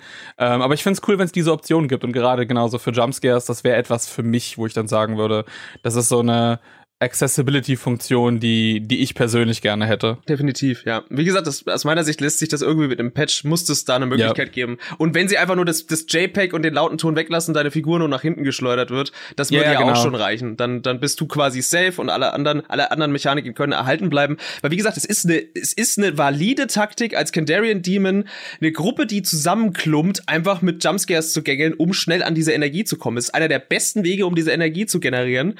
Ähm, dementsprechend dementsprechend das komplett rausnehmen wäre äh, ein ziemlicher Nerv für den, für den Demon. Und dementsprechend auch eigentlich, ja, wie gesagt, lasst einfach das JPEG und den Ton weg, dann ist auch Björn glücklich. Und äh, das ist schon. Yay. Es ist, es ist fantastisch. Hier sind vier Leute, die am liebsten Horrorspiele in ihrer Freizeit und Filme gucken. Äh, und dann kommt das auch immer wieder und, und besiegt einen von uns. Es ist so deine Achillesferse. Ich bin gespannt, was ja. bei den anderen äh, irgendwann mal so der, der, der Arch-Nemesis an Game Design ist. was da noch so auf uns zukommt. Martin, bei dir ist es, glaube ich, das, das Fiepen, der, der, der piepsige Ton, der Tinnitus, den Dieser, könnten sie auch die, weglassen. Diese Geräuschreizüberflutung bei Evil Dead. Ey, nach zwei also das Game macht Spaß, nach zwei Stunden brauche ich eine Pause. Es weil die ganze Zeit fiepst laut. irgendwas, dann schreit irgendwas dir ins Ohr. Das ist echt krass, finde ich. ja, also generell ist das Spiel sehr laut. Auch generell sehr Mega. laut abgemischt. Äh, ich musste auch, das erste, was ich gemacht habe, war sämtliche Game Sounds erstmal auf mindestens 60 runterzuschrauben, weil ich euch einfach nicht mehr gehört habe, weil das Spiel die, die ganze Zeit permanent so ins, ins Ohr plärt. Es passt irgendwie zu dieser IP. Also auch das kann man, wenn man möchte, so sich so selbst mental ein bisschen so hindrehen, weil Evil Dead ist laut, over the top, Blut und Gekröse, literweise Blut, sehr dumme Sprüche. Es gibt ein Getränk namens Pink Fuck. So, was willst du doch von dieser IP wissen? Da ist ein Dude, der hat sich die Hand abgesägt und hat jetzt dieselbe Kettensäge am Arm als Ersatz. So, das Natürlich, brüllt dir das ins Gesicht, aber es muss, es muss sich bisschen, bisschen beruhigen. Dead, komm mal ein bisschen klar. Trink mal, trink mal zwei, drei Pink Fuck und komm mal runter. ich weiß nicht, wie ging's dir damit, Micha? Du bist ja auch eher so der Multiplayer-Agnostiker. Ich mein, äh, hatte ich das auch so audiovisuell irgendwo erschlagen auf, auf einer Ebene oder? Nö. Äh, also die Musik ging mir auf die Nerven ähm, weil sie ein nicht so gutes Imitat von der Originalmusik ist. Und ehrlich gesagt kann ich mich jetzt auch bei dem Film nicht so richtig an die Musik erinnern. Also an der Serie, die hatte ich, habe ich noch im Kopf, da gibt es ein Theme, wenn, da, wenn das Logo eingeblendet wird, das ist, das ist halt auch eh nicht schrill und so, das ist äh, auch okay, das kommt aber auch nur einmal. Und ich finde, dass ähm, in dem Kontext eines Multiplayer-Spiels fand ich das jetzt eigentlich eher nervig, aber ansonsten eigentlich nicht. Also ich bin da eigentlich aber auch relativ unempfindlich, was bei Reizüberflutung und so angeht. Ich sitze auch in Michael Bay-Film und äh, kommt immer ganz gut mit und so. Also das Machst du immer zwei an, noch einen auf dem Second Screen, weil einer nicht reicht. Ja, wir, haben vorhin, wir haben vorhin über Dual-Screen und äh, Quad-Screen-Setups gesetzt. Also ich könnte, ich könnte, glaube ich, auch zwei solcher Filme gucken. Das ist für mich kein Problem. Ich bin da relativ unempfindlich. Ich muss aber sagen, dass es einfach äh, eine Musik hat so eine, der stört, wenn man, wenn man halt versucht, sich aufs Gespräch irgendwie zu konzentrieren, sondern finde ich diese schrillen Trompeten halt einfach ein bisschen ätzend. Und das, das, das habe ich tatsächlich auch ausgemacht, weil mich nerven eher Wiederholungen. Also so von, ich höre halt, äh, weil, weil ich selber Musik mache, höre ich halt immer zum, zu Melodien genau hin und so. Selbst wenn sie leise gestellt sind, habe ich sie einfach sehr präsent im Kopf irgendwie. Und das lenkt mich tatsächlich dann am meisten ab. Und wenn eine Musik mir nicht gefällt aus irgendeinem Grund, dann, dann lenkt mich das eigentlich tatsächlich am meisten ab. Das hat aber eigentlich gar nicht mit der, unbedingt mit der Reizüberflutung zu tun, sondern wohl doch eigentlich schon, ne? Äh, dann, ja, das Main-Theme ja. ist einfach schrecklich, was im, im Hauptmenü dieses Spiels die ganze Zeit die, das die Audio ist wirklich so. Also, man verbringt halt auch ein bisschen Zeit da drin, weil man halt Punkte verteilt und weil man halt natürlich auch in der Lobby wartet und so und das ist uh. Und weil siehst man du, versucht, du? Äh, Crossplay zum Laufen zu bringen. Ja. Deswegen, deswegen hatte ich den Vorteil, weil ich ja eh wegen der Jumpscares den Sound einfach ausgemacht habe, ist das ein Kritikpunkt, den ich zum Beispiel gar nicht hatte. Ich habe einfach kaum was vom Spiel gehört, deswegen war das für mich irrelevant. Lifehack. Ja, ich fand den Sound gut, weil ich habe ihn ausgeschaltet. Ne? Also ja, genau, mega. Ich weiß gar nicht, was ihr habt. Es könnten aber mehr, mehr Sprüche drin sein. Das, also wenn wir dieser, wenn wir da an diesem Punkt noch sind, so, also die Sprüche sind an sich ja cool, ähm, weil sie ja auch äh, aus dem Original entliehen sind. Ich denke, das sind sogar Originalausschnitte einfach da draus, aber es sind zu wenige. Man hört, die, man hört schon ständig dieselben Sprüche. Das ist äh, dann, dann auf Dauer dann doch ein bisschen nervig. Aber äh, das lässt sich ja vielleicht noch mit einem Patch Guck mal, bei mir zum Beispiel, ich hatte irgendwann so ein Rauschen in den Ohren von den ganzen Grundgeräuschen. Mir sind die Sprüche gar nicht aufgefallen, bis du das gesagt hast. Ich so, die reden. so, ja. Ich war die ganze Zeit nur so so mehr habe ich nicht mehr gehört. So, das war, ich, für mich war es voll anstrengend. Aber interessant, wie unterschiedlich da die Leute ticken, ne? Ja, das stimmt. Die reden sogar relativ viel, muss man dazu sagen. Also es gibt äh, immer mal wieder, wenn du einen Finisher machst oder äh, gewisse Aktionen durchführst oder allein schon das Einschalten der Taschenlampe äh, führt meistens zu einem One-Liner. Ähm, Taschenlampe ist übrigens auch ein fantastisches äh, Gameplay-Element, denn die Taschenlampe äh, highlightet äh, Items. Also wenn du nur durch ein, durch ein Haus läufst und hast die Taschenlampe an oder durch die, un, durchs Unterholz, dann werden quasi Items gehighlightet und es gibt so ein kleines Geräusch und noch so ein, so ein so einen, so einen visuellen Cue, dass hier was liegt. Ähm, sie sind quasi wie markiert dann. Und die ist auch endlich. Das heißt, du startest die Taschenlampe, äh, das Spiel mit, mit 100% Taschenlampe aber die geht irgendwann aus. Wenn du die, du kannst die quasi nicht das ganze Spiel anlassen, dann ist, sind die Batterien leer und es gibt keine neuen. Das heißt, wenn man sich durchs Unterholz schlägt, äh, lohnt sich auch, das Ding manchmal auszuknipsen. Aber ja, ja das ist schon. Äh ich, Taschenlampen werten für mich Horrorspiele immer auf. Taschenlampen ja. oder ähnliche, ähnliche mhm. Instrumente, ne, Kerzen oder so. Ähm, die, äh, wenn ein Horrorspiel das nicht hat, also auch Singleplayer oder so, dann ist es schon ein fetter Minuspunkt, so, weil ich, ich liebe dieses, ähm, dieses beschränkte die eine eingeschränkte Sicht zu haben und dann mit der Taschenlampe diese so diesen Bildschirm abzusuchen oder so. Ne? Bei Evil Dead spielt das jetzt nicht so eine große Rolle. Also du kommst in eine Hütte rein und kannst dort äh, Gegenstände finden, die schwer zu finden sind. Und der Nachteil ist, wenn du die Taschenlampe einschaltest, bist du natürlich sichtbarer dann für den für den Puppenspieler, ähm, was eine coole Idee ist. Deswegen muss man sich das immer genau überlegen. Aber ich mag diese Ästhetik der Taschenlampe so gerne ja, ja, ich Spielen. Mag, ja. Kennt ihr, habt ihr das auch in Horrorspielen so? Also wenn, wenn, wenn man eine Waffe steuert, da eine Taschenlampe draufpackt, das ist automatisch geil. Also durch das Dunkle zu leuchten und diese Umgebung mit einer Taschenlampe abzusuchen und so. Und äh, ich freue mich halt, dass es das irgendwie sogar in diesem Multiplayer-Kontext geschafft hat und sogar noch relativ guten Kontext gekriegt hat. Das fand finde ich cool. Für mich ist das immer ein Plus. Du musst ja, du musst ja Doom 3 musst du ja lieben. Oh. Das ist ja Taschen, das ist ja, das ist ja. ja, das ist ja Taschenlampe, das Spiel. Ja, ja, ich liebe das wirklich. Das ist mein Lieblingsteil von Doom.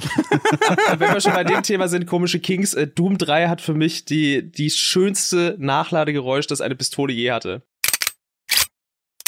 möchte ich nochmal, ja, die, die Standardpistole in Doom 3, die klingt so geil, wenn du die nachlädst. Ich kann es nicht mal beschreiben. Es klingt wie, als würde man so einen Lederriemen durch so einen Metallkolben ziehen und dann noch so sattes Klackgeräusch. Da, äh, da geht mir einer ab. So, Kink Ende an der Stelle. oh ich, muss, ich muss dazu sagen, äh, die, die, die, die Taschenlampe ganz weirder Podcast schon wieder, aber lieb's. Ähm, die Taschenlampe äh, oder generell, was sie dann ja auch macht, ist ja so eine Ästhetik mitgeben und ich finde, das sieht auch geil aus, das Spiel. Wenn oh, sich diese vier Überlebenden ja. durch, äh, durch dieses Unterholz schlagen und man muss dazu sagen, die Maps sind immer so, so ein, so ein Stadtrand oder es gibt immer so Versatzstücke von so ein paar Häusern, aber alles ist so ein bisschen, äh, ja, urban, aber sehr am Stadtrand. Also so ein Schritt und du bist im Wald drin, das, das ist das Setting und es ist natürlich stets Herbst oder es regnet. So ist sind die beiden Maps, die wir aktuell haben. Und wenn da diese vier Survivor, du siehst auch den, den Schein der Taschenlampe dann auch so, wenn die ein paar Meter voneinander entfernt sind, wie der sich so durchs Unterholz schlägt und die ganze Optik und so, das kriegen die schon sehr gut rüber. Und die Figuren sehen so aus wie ihre Konterfeis in echt. Äh, die Ash-Inkarnationen sehen so aus wie zu dem jeweiligen Zeitpunkt, als der Film entstanden ist. Äh, und ich darf äh, äh natürlich Kelly spielen und bin einfach sehr glücklich. Das ist alles, was ich jemals wollte von dem Videospiel. Äh, 10 out of 10. Sind wir, äh, aber ich finde ästhetisch, das ist, das ist ein guter Punkt, haben wir gar ja. nicht so viel drüber gesprochen.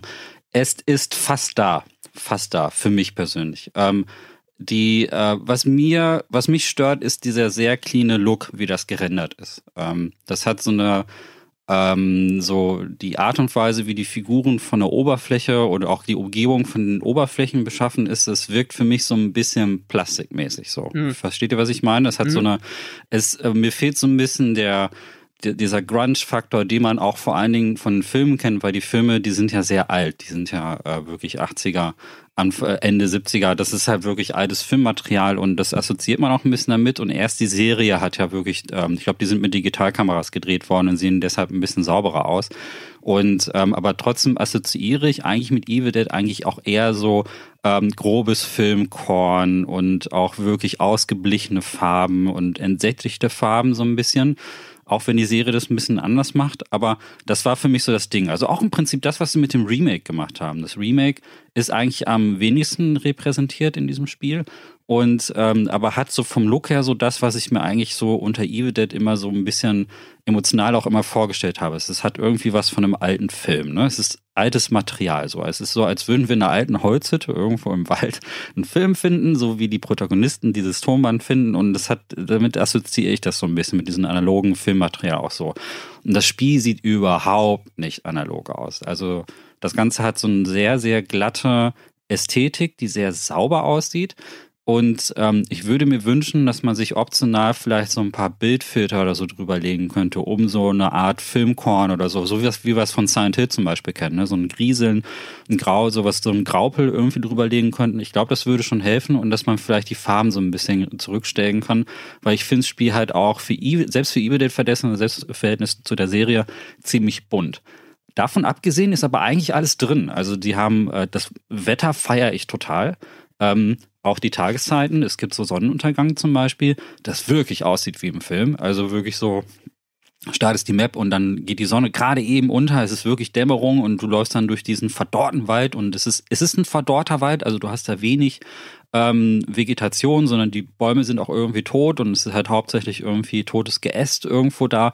Und ich finde auch, äh, dass die Hütten, also die, ähm, das ist natürlich sehr, sehr genreprägend auch für das Horrorgenre im Allgemeinen, dass du natürlich die Holzhütten im Wald irgendwie hast und auch die ganzen kleinen Gegenstände, die da sind. Das ist altes äh, Mobiliar, das sind alte Schränke, alte Tische und so und auch wirklich noch äh, sehr, sehr alte Gegenstände, die du da findest. Und das ist alles da. Und auch die Kostüme sind natürlich auch total gut gemacht und so. Und äh, das ist nur die, ne, nur diese Oberfläche. Wenn man das noch vielleicht ein bisschen äh, anpassen könnte, optional meinetwegen, weil viele mögen das ja auch nicht. Viele wollen ja auch eher diesen clean, äh, ich sag mal ganz böse, diesen typischen Unreal Engine Look ja, irgendwie das haben. Wirkt, äh, ich weiß, was du meinst. Das wirkt wie ja. so ein Unreal Engine Fan Trailer manchmal. Ein bisschen, ja. Das meine ich nicht böse. Ich finde die Unreal Engine super. Es ist halt nur, äh, aus Entwicklersicht macht die auch absolut Sinn. Es ist äh, nur, wenn du und aber du, das ist halt eben eine ästhetische Entscheidung. Also wenn du das so lässt, wie, wie es aus der Engine rauskommt und nicht, nicht an einem Rendering irgendwie was machst, ne? Jetzt wird es ein bisschen technisch, aber dann, dann kommt, dann sieht das so aus wie Evil Dead. So. Also da wurde nichts im Post-Processing irgendwie gemacht. Und das fehlt mir so ein bisschen, weil ein Horrorspiel darf das. Auch ein Multiplayer-Horrorspiel darf eine etwas dreckige Ästhetik haben. Und das ist halt einfach auch das, was ihr ich meine, wir reden ja alle, wir spielen ja alle Horrorspiele. Es, muss halt auch ein bisschen grudgy auch aussehen und es muss auch nicht immer hundertprozentig sichtbar sein. Und weil das Spiel ja eh ziemlich wacky ist, hätte das hier an dieser Stelle eigentlich auch ganz gut gepasst. Also ich, ich fände das, ich meine, als Option fände ich das, glaube ich, ganz gut, weil ich weiß auch, dass es super viele Leute gibt, wenn die auch schon in anderen Horrorspielen, wo ich es auch immer sehr passend finde, wie zum Beispiel, dass es ja Resident Evil 4 hat das, Evil Within hat das, dass du einfach so ein Filmgrain drin hast und das ist ja etwas, was sehr viele Leute wohl äh, visuell sehr stark stört. Ich mag das persönlich. Ich nehme das auch nach einer Zeit. Keine Ahnung. Ich kann das auch so visuell sehr gut ausblenden. Und äh, ich war letztens aber auch mal beim Kumpel, als wir, ich weiß nicht mehr, was wir gespielt haben, auch irgendein Horrortitel mit, mit Filmgrain. Und der meinte, so dass nach einer Zeit ging das bei dem einfach, also der, der konnte das nie ausblenden. Für den war das immer so visuell sehr stark präsent. Ähm, und das heißt, also ich stimme dir auf jeden Fall zu, dass ich das persönlich für einen Look auf jeden Fall ziemlich cool finde. Aber auch da müsste es eben eine, eine Option sein, finde ich, weil dann hast du wieder Leute, die halt genau diese Ästhetik, die das Spiel hat, die ich auch sehr mag, ehrlich gesagt, ähm, das präferieren und dann eben, wie gesagt, andere Leute, die das mehr als Horror. Vor allem, ich finde das halt sehr schade in den, in den Hauptmissionen, ne? weil die sind schon so VHS-mäßig aufgebaut und du spielst dann so ein bisschen die Filme nach, aber auch nicht, nicht wirklich. Ich fand die im Gegensatz zu dir eigentlich ganz okay. Mein, mein einziger ähm, Kritikpunkt daran, oder das ist das einzige, aber das Ding, was mich halt ein bisschen genervt hat, ist, dass die keine Checkpoints haben. Und das heißt, wenn du irgendwo in dieser, in dieser Mission, in dieser Challenge stirbst, dann musst du nochmal alles wieder von vorne machen. Und das ist dann, doch ein bisschen, doch ein bisschen tedious. Aber gerade in denen hätte ich mir dann schon eher so eine Ästhetik gewünscht. Weißt du, du hast eine VHS-Kassette, willst den ersten Film nachspielen und dann sieht's halt nicht nach einem nach einem 80er-Jahre-Film aus, sondern eben nach etwas, was wir letzte Woche mit dem iPhone gedreht haben, ja. Ja, ja, das, ich finde, weil du jetzt gerade erwähnt hast, die, also The Evil Within oder Psycho Break sieht halt sehr viel stärker nach Evil Dead aus, als das Evil Dead-Spiel jetzt hier, so mhm. ästhetisch. Ne? Wenn, also das ist auch das, was man damit assoziiert, weil die Filme sind auch ziemlich ja, es ist also auch so ein so braun-gelblicher Brei teilweise auch so ein bisschen. Und äh, das Einzige, was wirklich hervorsticht, ist das Hemd von Ash, das das blaue Hemd, das ikonische und und natürlich das Blut. Aber ansonsten ist es und das ist das ist das, was ich ein bisschen schade finde. Aber das hat auch fairerweise muss man sagen, kein Spiel hat das hinbekommen. Also alle Spiele waren tendenziell sehr sehr bunt und sehr sehr gingen so eher so in die Richtung des Comichaften. Deswegen fände ich es jetzt auch nicht so fair, dass diesen Spiel vorzählen. Aber Detailliebe ist auf jeden Fall da. Ähm, ich finde, äh, jedes Horrorspiel, das auch ein Gewitter hat, äh, ist auch ein Pluspunkt. Das ist ähnlich wie eine Taschenlampe. Gewitter ist immer ein Atmosphäre. I'm a simple man. I need a flashlight and rain. Wirklich. Und das ist, und ich finde das Gewitter hier auch geil gemacht. Also das ist so, äh, es ist halt, ähm, es blitzt die ganze Zeit und wenn man wirklich auf einem hohen Punkt steht und dann halt so in die Karte hineingucken kann, über den Horizont so hinaus, sieht auch richtig schön aus. Also auch das, was im Himmel passiert, das sieht überzeugend aus. Die Witterungseffekte sind richtig cool gemacht. Ähm, so von der Atmosphäre war ich extrem überrascht, dass die das auch so hingekriegt haben. Und als dich, und, und Björn, also als ich diese Singleplayer-Sachen gespielt habe, dachte ich, Mann, mach doch ein richtiges Singleplayer-Spiel draus. Ich meine, die Assets sind ja da. Und wenn man jetzt bloß die, ne, ein bisschen mehr Handlung und Story und sie haben, sie schmeißen ja immer so Handlungsfetzen irgendwie rein mit so Artworks und so. Und wenn man das jetzt aber ich hoffe, dass ich hoffe, dass dieses Spiel ein Kickstart für ein Singleplayer-Spiel ist. Das wäre es halt, ne? Das wäre der ja. Traum. Ja, ja. Aber das wäre schon geil, weil mich also von der Steuerung ist das schon cool. Äh, also Singleplayer kannst du dir schon vorstellen, dass du so ein Ashy Slashy halt auch wirklich so spielen kannst. Slashy. Und es fühlt sich eigentlich auch gut an. Und wenn man da ein bisschen dran arbeiten würde, ein bisschen mehr Story rein, ein bisschen mehr Horrormomente rein und so, mehr von dem Film, ich glaube, das wird super funktionieren. Und so. solange also Bruce Campbell noch am Leben ist, leider auch bestimmt Ash seine Stimme.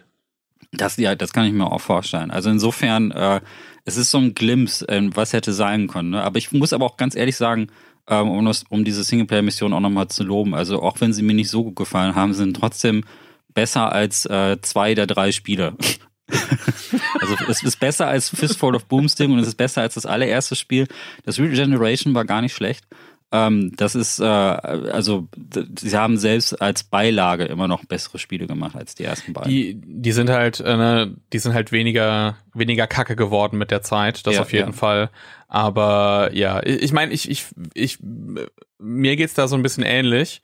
Ich mochte, ich mag das Spiel halt wirklich, aber der Singleplayer-Fanatiker in mir wünschte sich halt trotzdem, dass es so, oh, können wir nicht in der Qualität jetzt auch mal ein richtiges, richtiges Singleplayer Evil Dead Spiel haben, sowas gut ist.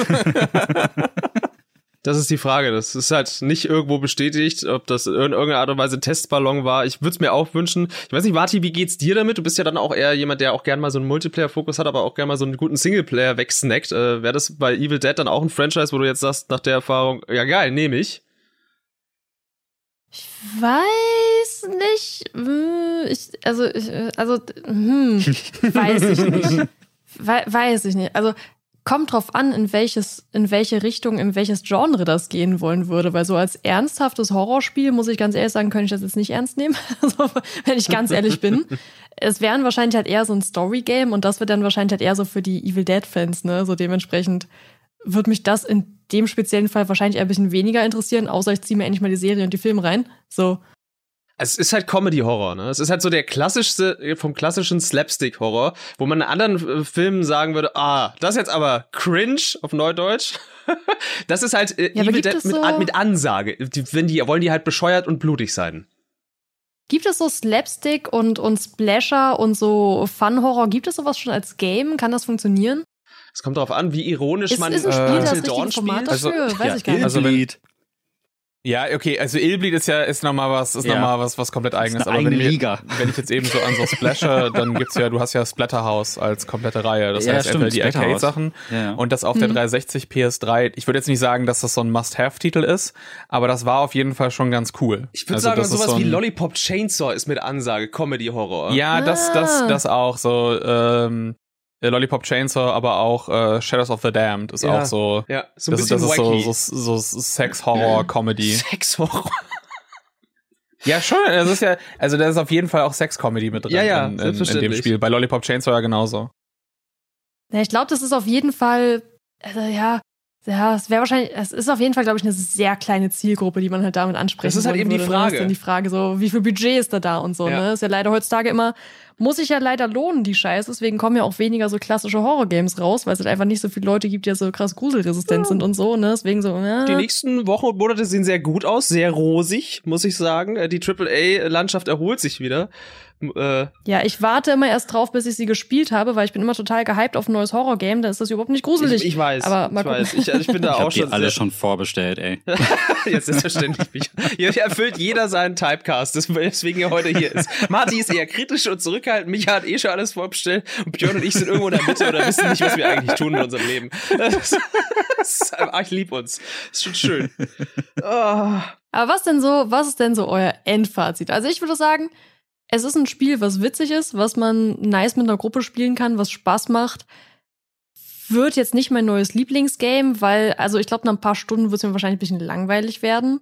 Aber ich find's cool. So, es ist cool. Es ist cool, das mit einer Freundesgruppe zu spielen. Macht Spaß. Können auch gerne mal eine Runde zocken, wenn ihr Bock habt. Geil. Jetzt sofort. Scheiß auf den Podcast, wir machen direkt. Äh, ja, bin, bin ich bei dir. Also ich bin jetzt natürlich jemand, der eigentlich auch sehr empfänglich ist für so Multiplayer-Schabernack. Äh, ich spiele auch gern mal Multiplayer-Titel. Ähm, und hier kommen natürlich viele Sachen für mich zusammen, die ich irgendwie mag und irgendwie hat das halt recht gut für mich geklickt. Wird jetzt aber auch nicht mein absolutes Go-To-Favorite Best Multiplayer-Game aller Zeiten. Aber ich bin da bei dir. Also ich bin dem sehr wohlgesonnen. Ich hoffe, dass da noch so die ein oder andere Tweak oder Anpassung kommt, sowohl beim Matchmaking als auch vielleicht bei Accessibility. Aber grundsätzlich steht stehe ich dem mit offenen Armen gegenüber und bin auch, wie du gerade schon gesagt hast, bereit, jederzeit wieder mit euch oder mit anderen Leuten eine Runde zu drehen, weil es doch auch einfach super stupid fun ist. Und weil es eben dann eben vielleicht doch nicht so kompetitiv auf so einem hohen Level gespielt werden muss, kann man auch einfach mal wacky so 20, 30 äh, Minuten wegkloppen und hat eine gute Zeit einfach. Und deswegen äh, finde ich das schon sehr, sehr gut. Ich weiß nicht, wie geht's dir da, Micha? Ich denke, es ist tatsächlich das beste Evil Dead Spiel, das wir bisher bekommen haben. Ähm, äh, weil es eben für Fans so viel Futter hat und weil es für sich auch außenstehend trotzdem immer noch kompetent genug ist, dass man, dass man das halt auch Leuten empfehlen kann, die das halt nicht gespielt haben, so wie es jetzt Marty halt auch geht. Ne? Es ist halt wirklich in sich geschlossen ein ganz gut funktionierendes Spiel, wenn man halt weiß, worauf man sich da einlässt.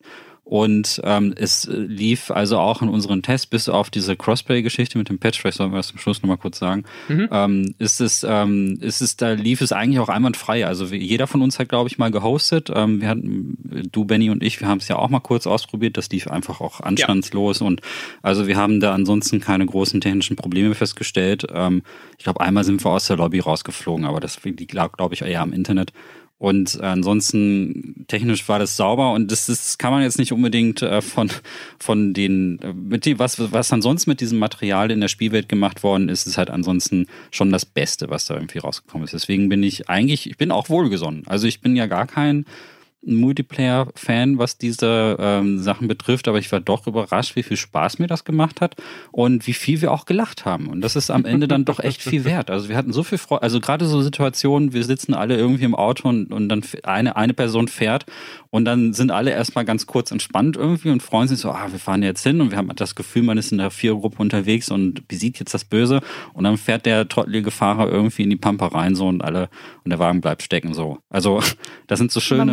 Dazu auch einmal ganz kurz erwähnen, die Autosteuerung ist auch phänomenal scheiße. Ja. ja. Aber irgendwie trägt das auch zum Spaß bei. Das ist jetzt gar nicht unbedingt negativ. Also. Das ist großartig, dass die so scheiße ist, weil dann oh. diese Situationen eben auch entstehen, ne? Dass du eben, das ist echt ein bisschen ein bisschen verrückt und ein bisschen äh, sloppy muss das Ganze irgendwie auch sein. Das gehört irgendwie zu einem Multiplayer auch dazu, weil ich finde, ähm, das äh, erzeugt ja auch diese unvorhergesehenen Situationen und und und ist das, das die Autosituationen sind mitunter die besten, die in diesem ganzen Spiel stattfinden, weil dann der Fahrer dann auch da manchmal oder die Fahrerin dann irgendwie denkt so, ja, ich komme jetzt auf jeden Fall durch diese kleine Lücke da durch und fährt total Offroad und bleibt dann an irgendeiner blöden Kante du, du, stecken. Du kannst du, du kannst ruhig sagen, dass ich es einmal geschafft habe, das Auto so krass zwischen einem kleinen Plastikstuhl und einem Zaunpfahl ja, einzuquetschen, dass sich kein Millimeter mehr bewegt das hat und wir laufen mussten. Das war, das war wirklich der Hammer. Ich habe, noch niemanden so gut rückwärts einparken sehen, dass man nicht mehr aus der Parklücke rausgekommen ist. Dach landen oder auf der Seite liegen, dann sind die einfach so out of order, wie bei so einer Schildkröte. Wenn du die auf den Rücken drehst, dann ist so, ah, okay, ja, du bist, bist einfach vorbei jetzt. Wir hatten halt, also an, an sich, an sich stimme ich da Micha auch zu, dass ich dann sage, okay, gerade für so ein Spiel ist es vielleicht auch sogar besser, dass die Autos ein bisschen schwieriger sind. An sich steuert es sich okay okay. Es ist eben nur, dass wenn du aus anderen Spielen gewohnt bist, ja klar, Offroad, Baby, einfach durch den Wald durch. Warum sollte ich, da wo wir hinfahren, brauchen wir keine Straßen, ne? ähm, das ist dann halt scheißegal. Das heißt, da musst du schon drauf achten. Das eine, was mir halt echt auf den Keks gegangen ist, weil du kannst in dem Auto normalerweise problemlos auch die, die Gegner überfahren. Und dann wollte ich das einmal machen und das Auto hat sich entschieden, nee, ich fahre nicht den Gegner um, ich fahre jetzt einfach Offroad-mäßig an dem hoch, drehe mich um und dann liegt der Wagen einfach auf der Rückseite. Und dann war ich so, ja toll, geil. Ja. ja, ja, ja, aber ich finde, ich fand's gut. Also ich ähm, dafür, dass dass ich da für das Genre eigentlich nicht so viel übrig habe, habe ich irgendwie habe ich doch Blut geleckt. Also ich fand, äh, ich hätte jetzt Bock auch öfter mal ein paar Runden zu spielen und ich bin gespannt, ob Saber Interactive das in Zukunft noch weiter pflegt mit ein paar Patches und ein paar ich meine, da ist ja auch Season Pass und sowas alles auch wieder drin, ne? Ähm, muss ja. Muss ja. Also das ist ja, ist ja irgendwie typisch für diese Art von Spiel. Das heißt, es wird bestimmt noch über die nächsten Monate weiter unterstützt. Vielleicht kriegen wir noch weitere Figuren. Vielleicht kriegen wir auch den, den Zukunfts-Ash vom Ende der, der Serie irgendwie. Das wäre auch ganz nett, solche Sachen drin zu haben. Ich finde, ähm, finde es aber in, auch ohne die Lizenz eigentlich einen netten Multiplayer-Spaß, wenn man mit der richtigen Gruppe spielt. Aber da bin ich bei euch dreien ja goldrichtig. Oh. Das sind wundervoll warmige, äh, tolle, tolle Worte. Ich möchte sagen, äh, wir, wir bringen die Besprechung mit einem Zitat von der Figur Kelly aus der Serie zu einem Abschluss. Denn sie sagt in einer der Folgen, We're not leaving a trail of blood and guts behind us. We're keeping Michigan moist. Und mit diesem tollen Zitat äh, beenden wir die Besprechung von dem Evil Dead Game an dieser Stelle. Und jetzt wird natürlich wieder der, große, der große Kasten aufgemacht, die großen Seiten aus dem Necronomicon rausgerissen, äh, um sich schamlos selbst gegenseitig zu bewerben. Ich fange bei dir an, Marty. Wo finden die Leute dich und deine Streaming-Eskapaden in diesem Internet, wenn sie jetzt Blut geleckt haben? Hallo, mein Name ist Marty und ich streame auf Twitch. Und ich habe, das geht immer ich habe schnell. ihr keine Waffe an den Kopf gehalten und sie hat das völlig freiwillig gesagt. das ist wahr. Marty ist auf Twitch unterwegs. Äh, es lohnt sich sehr, bei ihr einzuschalten. Da gibt's nicht nur Horrorspiele, ab und zu auch mal sowas wie dein absoluter Dauerbrenner. Na, wie heißt's? Wie heißt's? Marty, sag den Namen. Rimworld, Rimworld. das beste Spiel aller Zeiten. Können wir auch gern drüber podcasten, also. Mm. Wenn es da Horrorelemente gibt, dann machen wir das sofort. Das ist kein Problem. Horror, na, eher die Genfer Konvention gibt's nicht im Weltall Elemente, hm. aber ja. Äh, das hm. reicht mir. Das reicht mir als Metathema. Marty ist hier mit, äh, ich schreibe mir das sofort auf. Äh, ja, also wie gesagt, es lohnt sich, bei dir reinzugucken. Du bist auch eine sehr, sehr entspannte Streamerin. Also mal mit dir so einen Sonntagnachmittag zu verbringen in Rimworld ist auch einfach eine gemütliche Experience. Da kann man sich so zehn Tassen Kaffee oder mal einen Tee reinknallen und dir dann dabei zugucken. sehr, sehr gemütlich, zehn Tassen Kaffee. Das ist das Gemütlichste, was ich mir vorstelle. Hallo? Warum wird das hier so negativ konnotiert in mir jetzt ausgelegt. Na gut, schwenken wir auf den guten Micha rüber für die Leute, die dich bei Ink Ribbon Radio vielleicht noch nicht so sehr kennen. Micha, wo gibt's dich denn und wo kommst du denn her? Ja, das ist ja jetzt eine Crossover-Folge, deswegen ist es jetzt weird für die Insert Moin-Hörer. Aber ich, äh, ich glaube, man kennt mich am ehesten von Insert Moin. Das ist ja auch, ähm, das ist ein, ein Podcast, den gibt's seit zehn Jahren. Das ist ein, hast du vorhin Podcast Urgestein gesagt? Ich glaube, das passt sogar von ja. der Begrifflichkeit, weil. Felsquellwasser und so. Ja, wir sind halt, äh, haben über 3000 Folgen gemacht in den letzten ähm, Jahrzehnten. Fünf Minuten. Tatsächlich. Ja. Wahnsinn. So. Also ist irre groß und ähm, könnt ihr, könnt ihr ja gerne mal reinschnuppern. Wir haben halt jeden Sonntag eine freie Folge. Und ansonsten, Google ist euer Freund. Also ich schreibe halt auch für so andere Magazine und sowas alles. Äh, ihr findet auch irgendwie Artikel von mir auf GameStar und so weiter. Und ähm, vielleicht interessant aber für die Horror-Community ist, ähm, äh, dass ich jetzt in den nächsten Wochen auch einen YouTube-Kanal starte, wo es um Horrorspiele geht. Ähm, den habe ich schon aufgemacht, der ist aber jetzt nicht drauf, weil ich äh, heute erst angefangen habe, ähm, Sachen zusammenzuschneiden. Aber dich, vielleicht ist es äh, ne, ne, interessant für die eine oder andere Person, da vielleicht ein Auge drauf zu halten, denn äh, in den nächsten Wochen wird da auf jeden Fall was passieren. Ähm, ich habe vorhin äh, das Intro geschnitten. Deswegen äh, bin ich sehr gespannt, äh, wie das ankommen wird. Aber da wird es dann halt auch Horrorvideos geben. Wir, wir werden es definitiv entsprechend bewerben und verlinken, wenn es soweit ist. Michael, ja. macht dir da keine Sorgen. Und äh, meine Wenigkeit und der liebe Björn, der sich jetzt auch einmal für euch präsentieren darf. Wir kommen vom Podcast Ink Ribbon Radio. Ähm, und es sind die beiden besten Podcasts mit dem I als Anfangsbuchstaben hier anwesend. Habt ihr gemerkt? Äh, Björn, wo gibt's dich denn in diesem Internet? Ne neben natürlich auch dem, äh, dem, dem, dem ebenfalls besten Podcast. Ne, wir sind ja beide gleich gut, Insert Moin, Incrib ja, ja, ja, die beiden ja, besten Podcasts mit ja, E, hab ich doch gesagt. Das ist ja, da, da, da brauchen wir gar keinen, gar keinen Krieg anzetteln. Äh, mich gibt es auch auf, äh, auf YouTube, auf die, ne, könnt ihr einfach auf youtube.com, äh, youtube.com slash dann finden.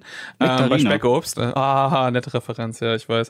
Äh, bei Speckobst einfach äh, entweder das oder Speckobstler, der Zweitkanal, wo es mehr so ein bisschen auf the Cuff gibt.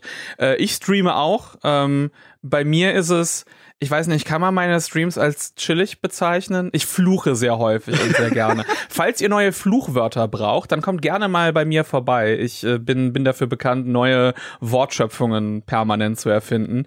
Äh, und natürlich auch auf, auch auf Twitter meine Hot Takes, alles unter Speckobst. Äh, ja, das. Aber, aber Benny, was ist denn mit dir? Stopp, stopp, Wo kriegt stopp. man dich denn? Nee, nein, Moment, nur nicht, nicht bei Björn. Ich muss noch mal hervorheben, der Björn ist zu schüchtern dafür. Der Björn hat hervorragende Videos zu Horrorspielen gemacht.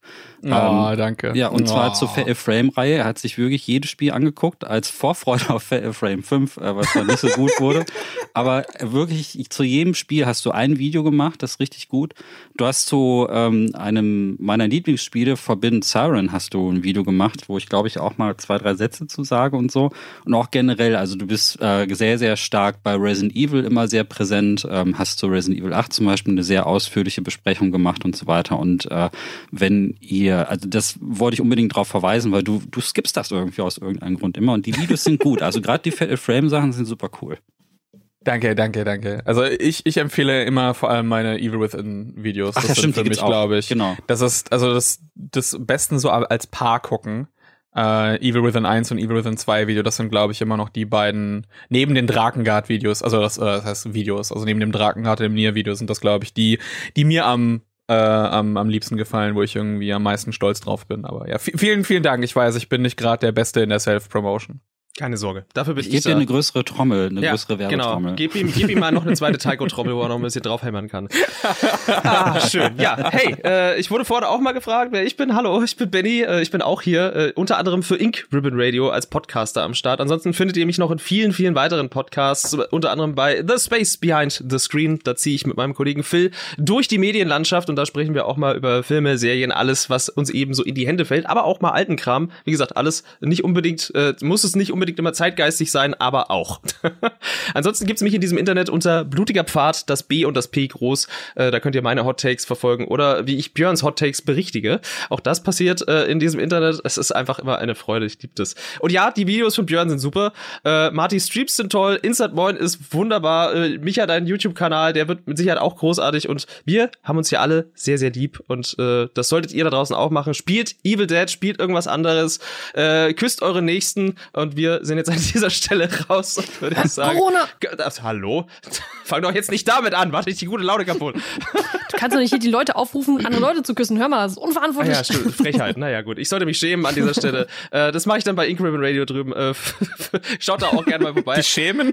Ich schäme mich da im Podcast, ja. Da habe ich mich schon bis jetzt neun Folgen lang mit dir zusammen gemeinsam geschämt, Björn. Für unsere geilen Hot Takes zu den diversesten Horrorspielen. Äh, das wird auch in Zukunft so weitergehen, denn wir hören erst auf, wenn alle Horrorspiele der Welt besprochen sind und zum Glück kommen immer wieder neue. Gut. Ich würde sagen, ich bedanke mich bei euch allen. Es war mir ein inneres Blumenpflücken. Äh, Grüße und Küsse. Tschüss. Tschüss. Bye. Tschüss.